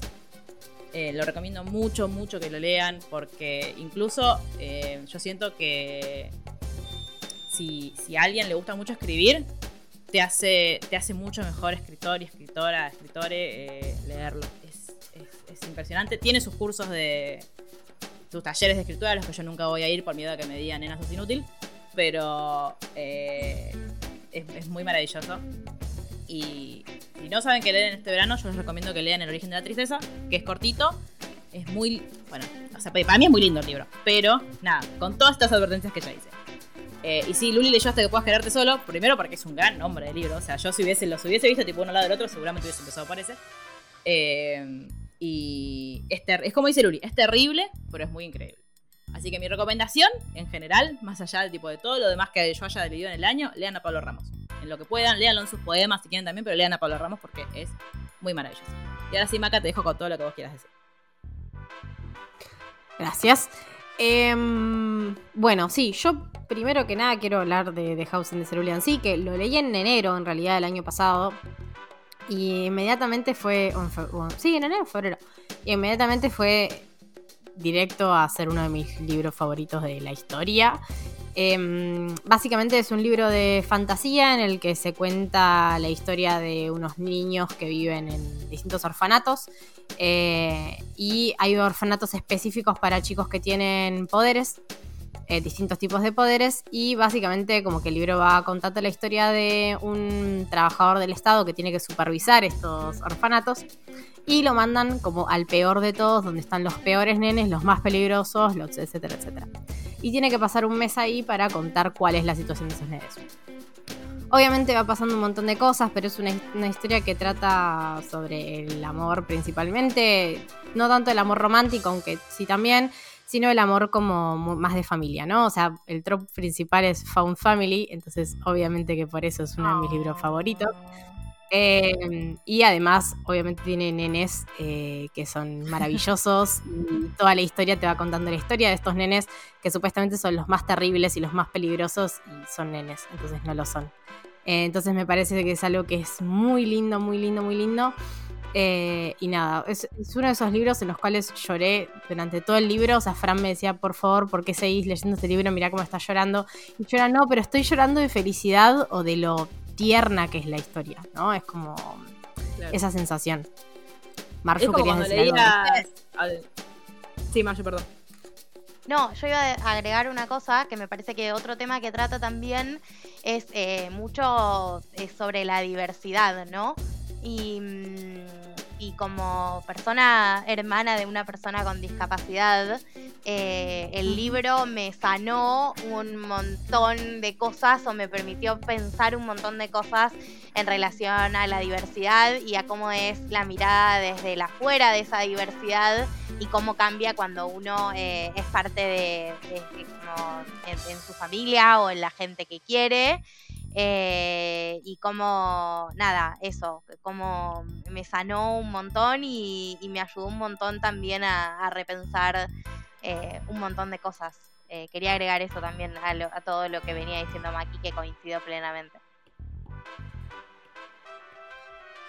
Nada, creo que al principio es, un libro medio lento, eh, que justamente como el, objetivo del libro es como mostrarte el aburrimiento y el- no sé, lo, tediosa que encuentra la vida de este trabajador del Estado, básicamente. Entonces siento que eso una vez que, que llegas a, a la otra parte y te das cuenta que eso es como intencional, ¿no? Eh, es una de las cosas que más me gustó del libro también, como decir, ah, ok, esto era como todo a propósito, es como si al principio el libro fuera todo gris o en blanco y negro y de repente él llega a este lugar y es todo en colores y como todo brilloso y como todo, nada, me parece como maravilloso en ese sentido. Eh, así que obvio lo recontra, recontra recomiendo. Eh, después en consumos así wholesome también, obviamente en, en cabeza también Heartstopper, eh, que es una, como es una novela gráfica, la verdad es que me lo leí en un día en mis vacaciones, eh, todos, y me pareció completamente hermoso. Y la verdad es que no le tenía mucha fe porque pensé que al ser una novela gráfica y ser un consumo como muy, muy, pues ni siquiera es young adult, ¿no? Es como más Te, lo más de... te lo recomendó Gemma, que tiene 14. Claro, o sea, me, me recomendó Gema y, y dije, uh, bueno, vamos a ver esto, qué onda. Eh, y nada, me- la verdad es que me fascinó y, y- y siento que, nada, a pesar de, que, de, de ya ser una adulta boluda, siento que me logró sanar un montón de cosas también en ese sentido, como, viste, cuando son como leer las palabras que querrías haber leído o que querrías haber escuchado en esa época, entonces siento que, que más allá de que no esté apuntado en nosotras, siento que nos puede ayudar también un montón. Eh, y nada, es, es maravilloso. Eh, y después, en otro consumo también wholesome, está Red, White and Royal Blue, eh, que básicamente es la historia de un príncipe británico que se enamora del hijo de la, de la presidenta de Estados Unidos. No sé qué más tengo que decir al respecto. Eh, y nada, es una historia maravillosa y encima tiene muchas cartas de amor históricas en el medio. O sea, es hermoso, hermoso, hermosísimo. Eh, y después, mis otros eh, libros recomendados, que tampoco son novedades, pero bueno, Persona Normal, que me lo recomendó Jerry, que es un libro hermoso, hermoso, hermoso, con el cual lloré un montón igual, pero como me dijo Jerry cuando me lo dio, uno no es la misma persona cuando arranca a leerlo o cuando termina de leerlo, y creo que es exactamente esa descripción. Y Sí, lo eh, lo volví a leer mientras lo estabas leyendo vos. Ah, bien, bien, bien, bien. Eh, nada, es maravilloso. La verdad es que se lo estoy recomendando a todo el mundo porque me parece que es espectacular. Eh, tampoco. y después eh, entré en el mundo de Isabel Allende gracias a Mel. Y ya me leí, bueno, La Casa de los Espíritus, claramente, y De Amor y de Sombra, y son dos libros, fueron también directo a mis cinco estrellas de, de la Grande. historia y libros favoritos, y me parece que son maravillosos. Y ahí termino con mis libros publicados. No sé si alguien quiere hablar algo más de eso antes de que arranque con los fix. Yo Juro que voy a ser rápido con los eh, fix Yo, yo tengo un par de, de publicados, voy, voy rápido si quieren. Em, el primero que recomiendo, que a Maki también le encantó, es eh, Book Lovers, que Sí. me pareció precioso. Es de la misma autora que Beach Read, em, que a Sherry le gustó y que a mí también me gustó mucho. Ay, me olvidé de ese, sí, lo amo. O sea, eh, Beach Read me encantó. me encantó. Em, sí, también es sobre escribir. Es re lindo. Sí, sí. Y Book Lovers eh, habla de los libros, pero como más desde otro lado. Y lo que tiene para mí, que es algo que me encanta, es que es como mu- habla mucho sobre el amor de hermanas. Eso me parece como algo clave, lindo y hermoso. Y que está tratado re bien en la novela. Eh, después, bueno, yo llegando tarde a lugares, me leí el año pasado Nuestra parte de noche de Mariana Enríquez. Excelente, recomiendo. Eh, bueno, hay mucho hablado sobre el libro, así que no voy a entrar en detalles. Y yo siempre hago mi rinconcito de poesía, por si a alguien de nuestros oyentes le gusta mucho la poesía. Eh, este año descubrí a un autor que se llama Richard Sicken, eh, que me pareció magnífico y que tiene un libro que me gustó más que otro. El que más me gustó se llama Crash. Se consigue muy fácil, se pueden buscar también sus poemas online, si no, eh, recomiendo fuertemente. Y eso es todo lo que tengo para decir. Hermoso. Yo tengo cortito también. No es mucho, pero yo que venía leyendo nada, esto me sacó del, del bloqueo. Eh, son dos libros de una autora británica que se llama Dolly Alderton. Eh, el primero es Todo lo que sé sobre el amor, que tiene una adaptación a la tele, tiene una serie que todavía no la vi, pero el libro sí, sí, pero no está en ninguna plataforma. Ay, y me dio, la verdad, mucha vagancia buscarla. Em, pero bueno, el libro básicamente es eh, Te salvan tus amigas. Y estoy muy a favor de todo lo que sea Te salvan tus amigas Claro porque es verdad. Porque es la Eh, verdad. Está muy bueno, Claro. muy lindo. Tiene un par de partes que son fuertes porque toca un temas eh, delicados, eh, pero al final este, te deja como esa sensación linda de eh, no estás sola. Y mm, el otro se llama Ghost y es... el primero es más tipo ensayo y, y el segundo es una novela.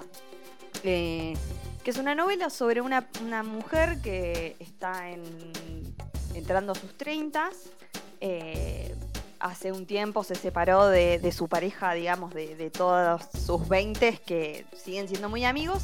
Y empieza, como dice, bueno, ya sané, como que ya tengo toda mi vida resuelta, quizás podría abrirme a el amor de vuelta.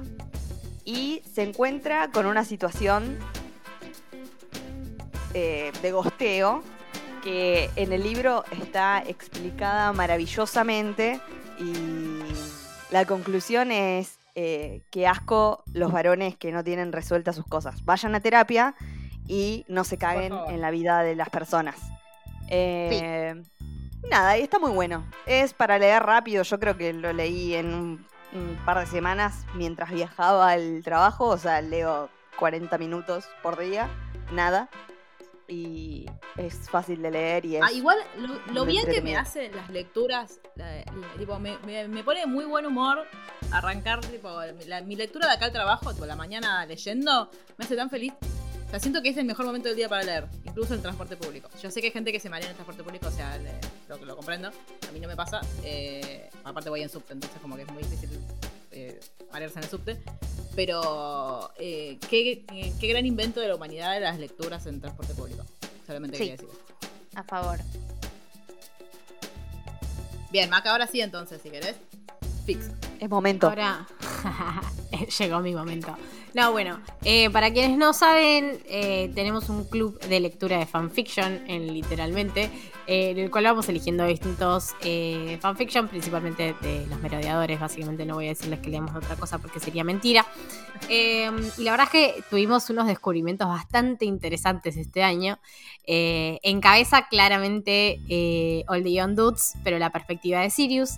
Em, el cual básicamente una, una fan agarró All the Young Dudes y va recreando los mismos capítulos, capítulo a capítulo, pero desde la perspectiva de Sirius. Entonces es algo recontra interesante porque tenemos toda la infancia de Sirius en la casa de los Black, es obviamente muy muy triste, tenemos nada, un montón de cosas que no, no, vemos desde la perspectiva de Remus claramente y está muy bien hecho, muy bien logrado, el personaje de Sirius está muy muy bien.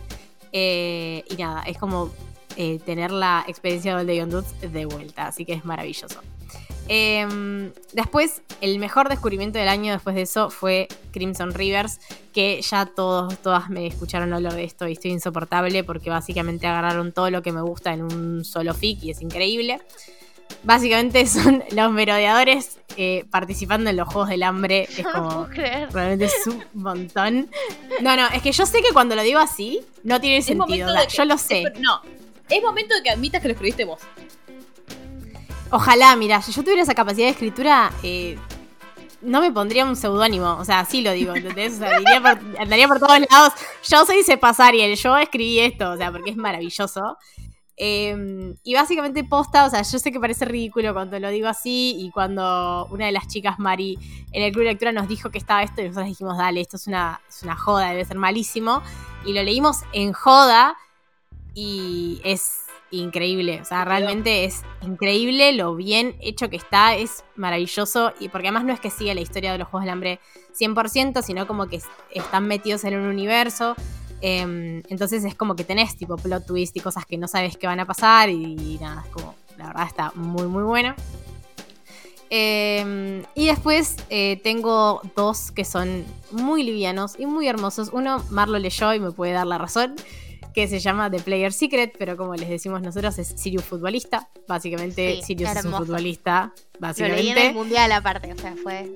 Es. Oh, yo, sigo, yo, sigo esperando a que esta chica haga el del mundial, porque básicamente lo hizo con la Eurocopa. O sea, Sirius es un futbolista que está jugando la Eurocopa con Inglaterra. Y mientras viene un camarógrafo de un documental a hacer el documental de la vida de él y no saben por qué y él lo que quiere confesarle a todo el mundo es que es gay. Entonces es como que es toda esa historia. Eh, nada, como para lograr que Sirius pueda abrirse y pueda hacer todo eso. Y Sirius está enamorado de Hazard y dice que el mejor jugador del mundo es Messi. O sea, 10 de 10. Espectacular. Espectacular. Siempre del lado correcto, Sirius Black. Obviamente, claramente. Y eh, después hay otro que se llama Text Talk, que eh, es el fic más conocido que hay sobre eh, mandarse mensajes, básicamente. Es. eh, Sirius le quiere mandar un mensaje a James, se equivoca de número, se lo manda a Remus, no se conocen y empiezan a hablarse por mensaje de una manera muy extraña y algo que no pasaría en la actualidad, pero pasa con ellos siendo adolescentes. Y se terminan enamorando y nada, es muy lindo porque además se lee muy rápido porque estás leyendo mensaje de texto y recién es prosa cuando ellos se conocen. Y es hermoso, la verdad, muy muy bueno. Y mm, nada, eso es todo, porque después tengo otros pero son muy depresivos y prefiero retirarme con estos que son así para arriba y wholesome y divertidos. Bien, quiero saber cuántos fics leíste este año. No hice la cuenta, pero creo que 20 o más. Bien. O sea, eh, eh, el año pasado, el año pasado leí 73 libros en total, de los cuales 20, 20 mínimo son fanfiction, sí. Bien.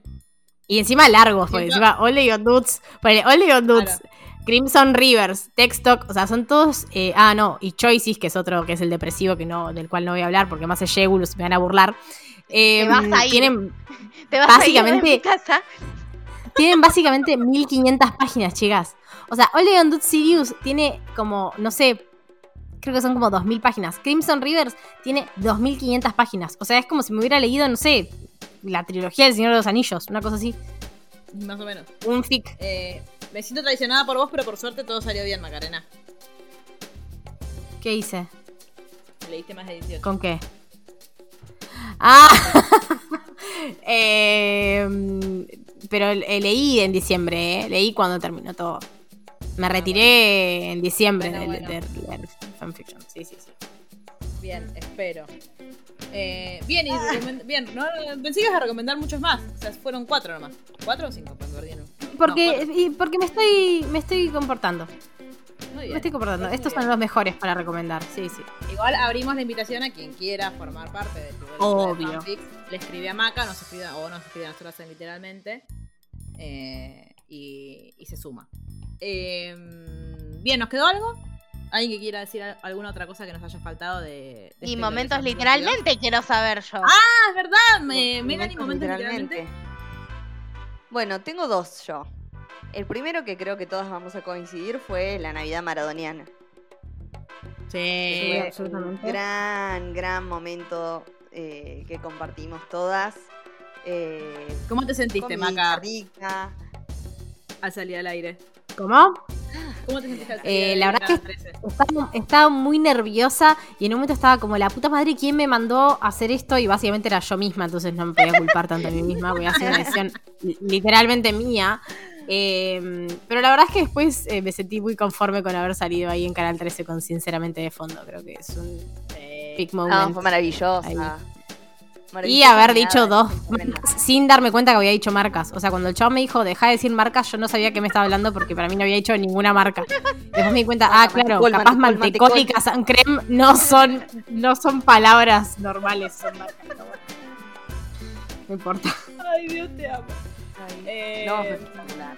Y, y mi otro sí, momento fue la una pelea gran con noche pelados. Sí. Sí, el día que el sindicato de pelados se enojó con nosotros fue un gran momento.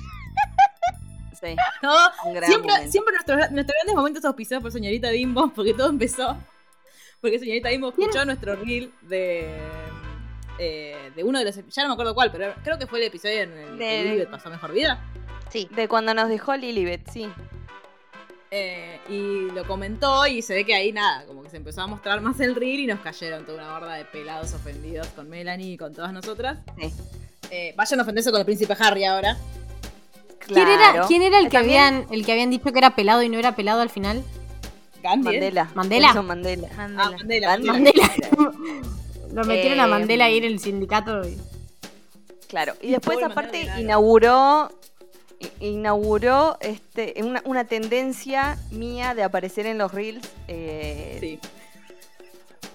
Claro. Ay, Y, terminar con Muy pedido de captura. Sí. Fue el año en el que no fuimos presas de pedo. Sí. En el Sí, que no nos sí, cancelaron. O de mínimo con una denuncia. O mínimo con una denuncia del INADI, algo, no sé. Sí. Yo ya en esta, Pero esta- no sé qué estamos grabando, hace una hora y media, no saben la cantidad de veces Sí. que me tuve que morder la lengua para no decir cosas que iban a terminar mal. Vamos a ver qué ya- sale de este no reel. puedo. ¿Quién- vamos a ver No, quién no está el protagonista de este reel. Algo que no hicimos en el que ya grabamos de podcast, hashtag podcast verdad, de documental de Harry Meghan, es que no dijimos palabra secreta. Así que, Mel, te dejo elegir, elegir la palabra secreta. ¿De hoy? Ay, qué Sí. honor. Eh, la palabra ¡Verados! secreta es- No, no, no, no, no, no, no, no, no, no. Mejor que eso. Oye, qué miedo, a ver. Eh, la palabra secreta es ¡Fuera!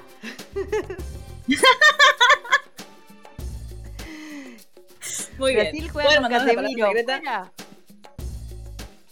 Pueden mandarnos la palabra secreta a las redes, literalmente, eh, para seguir sumando puntos para sus casas. Eh, si no saben de qué estamos hablando, van al Instagram literalmente y eh, lo descubren. Bueno, eh, Luis nos ha tenido que abandonar por eventos que tiene. Así que eh, les dejamos un saludo de ella. Vayan a leer hasta que puedas quererte solo. En realidad lean todos los anteriores de Palo Ramos y por último lean hasta que puedas quererte solo. Porque para mí es la mejor forma de, encararlo, pero fíjense. Eh, muchas gracias a ustedes tres por haber estado presentes durante todo el año pasado y en este maravilloso podcast Rewind.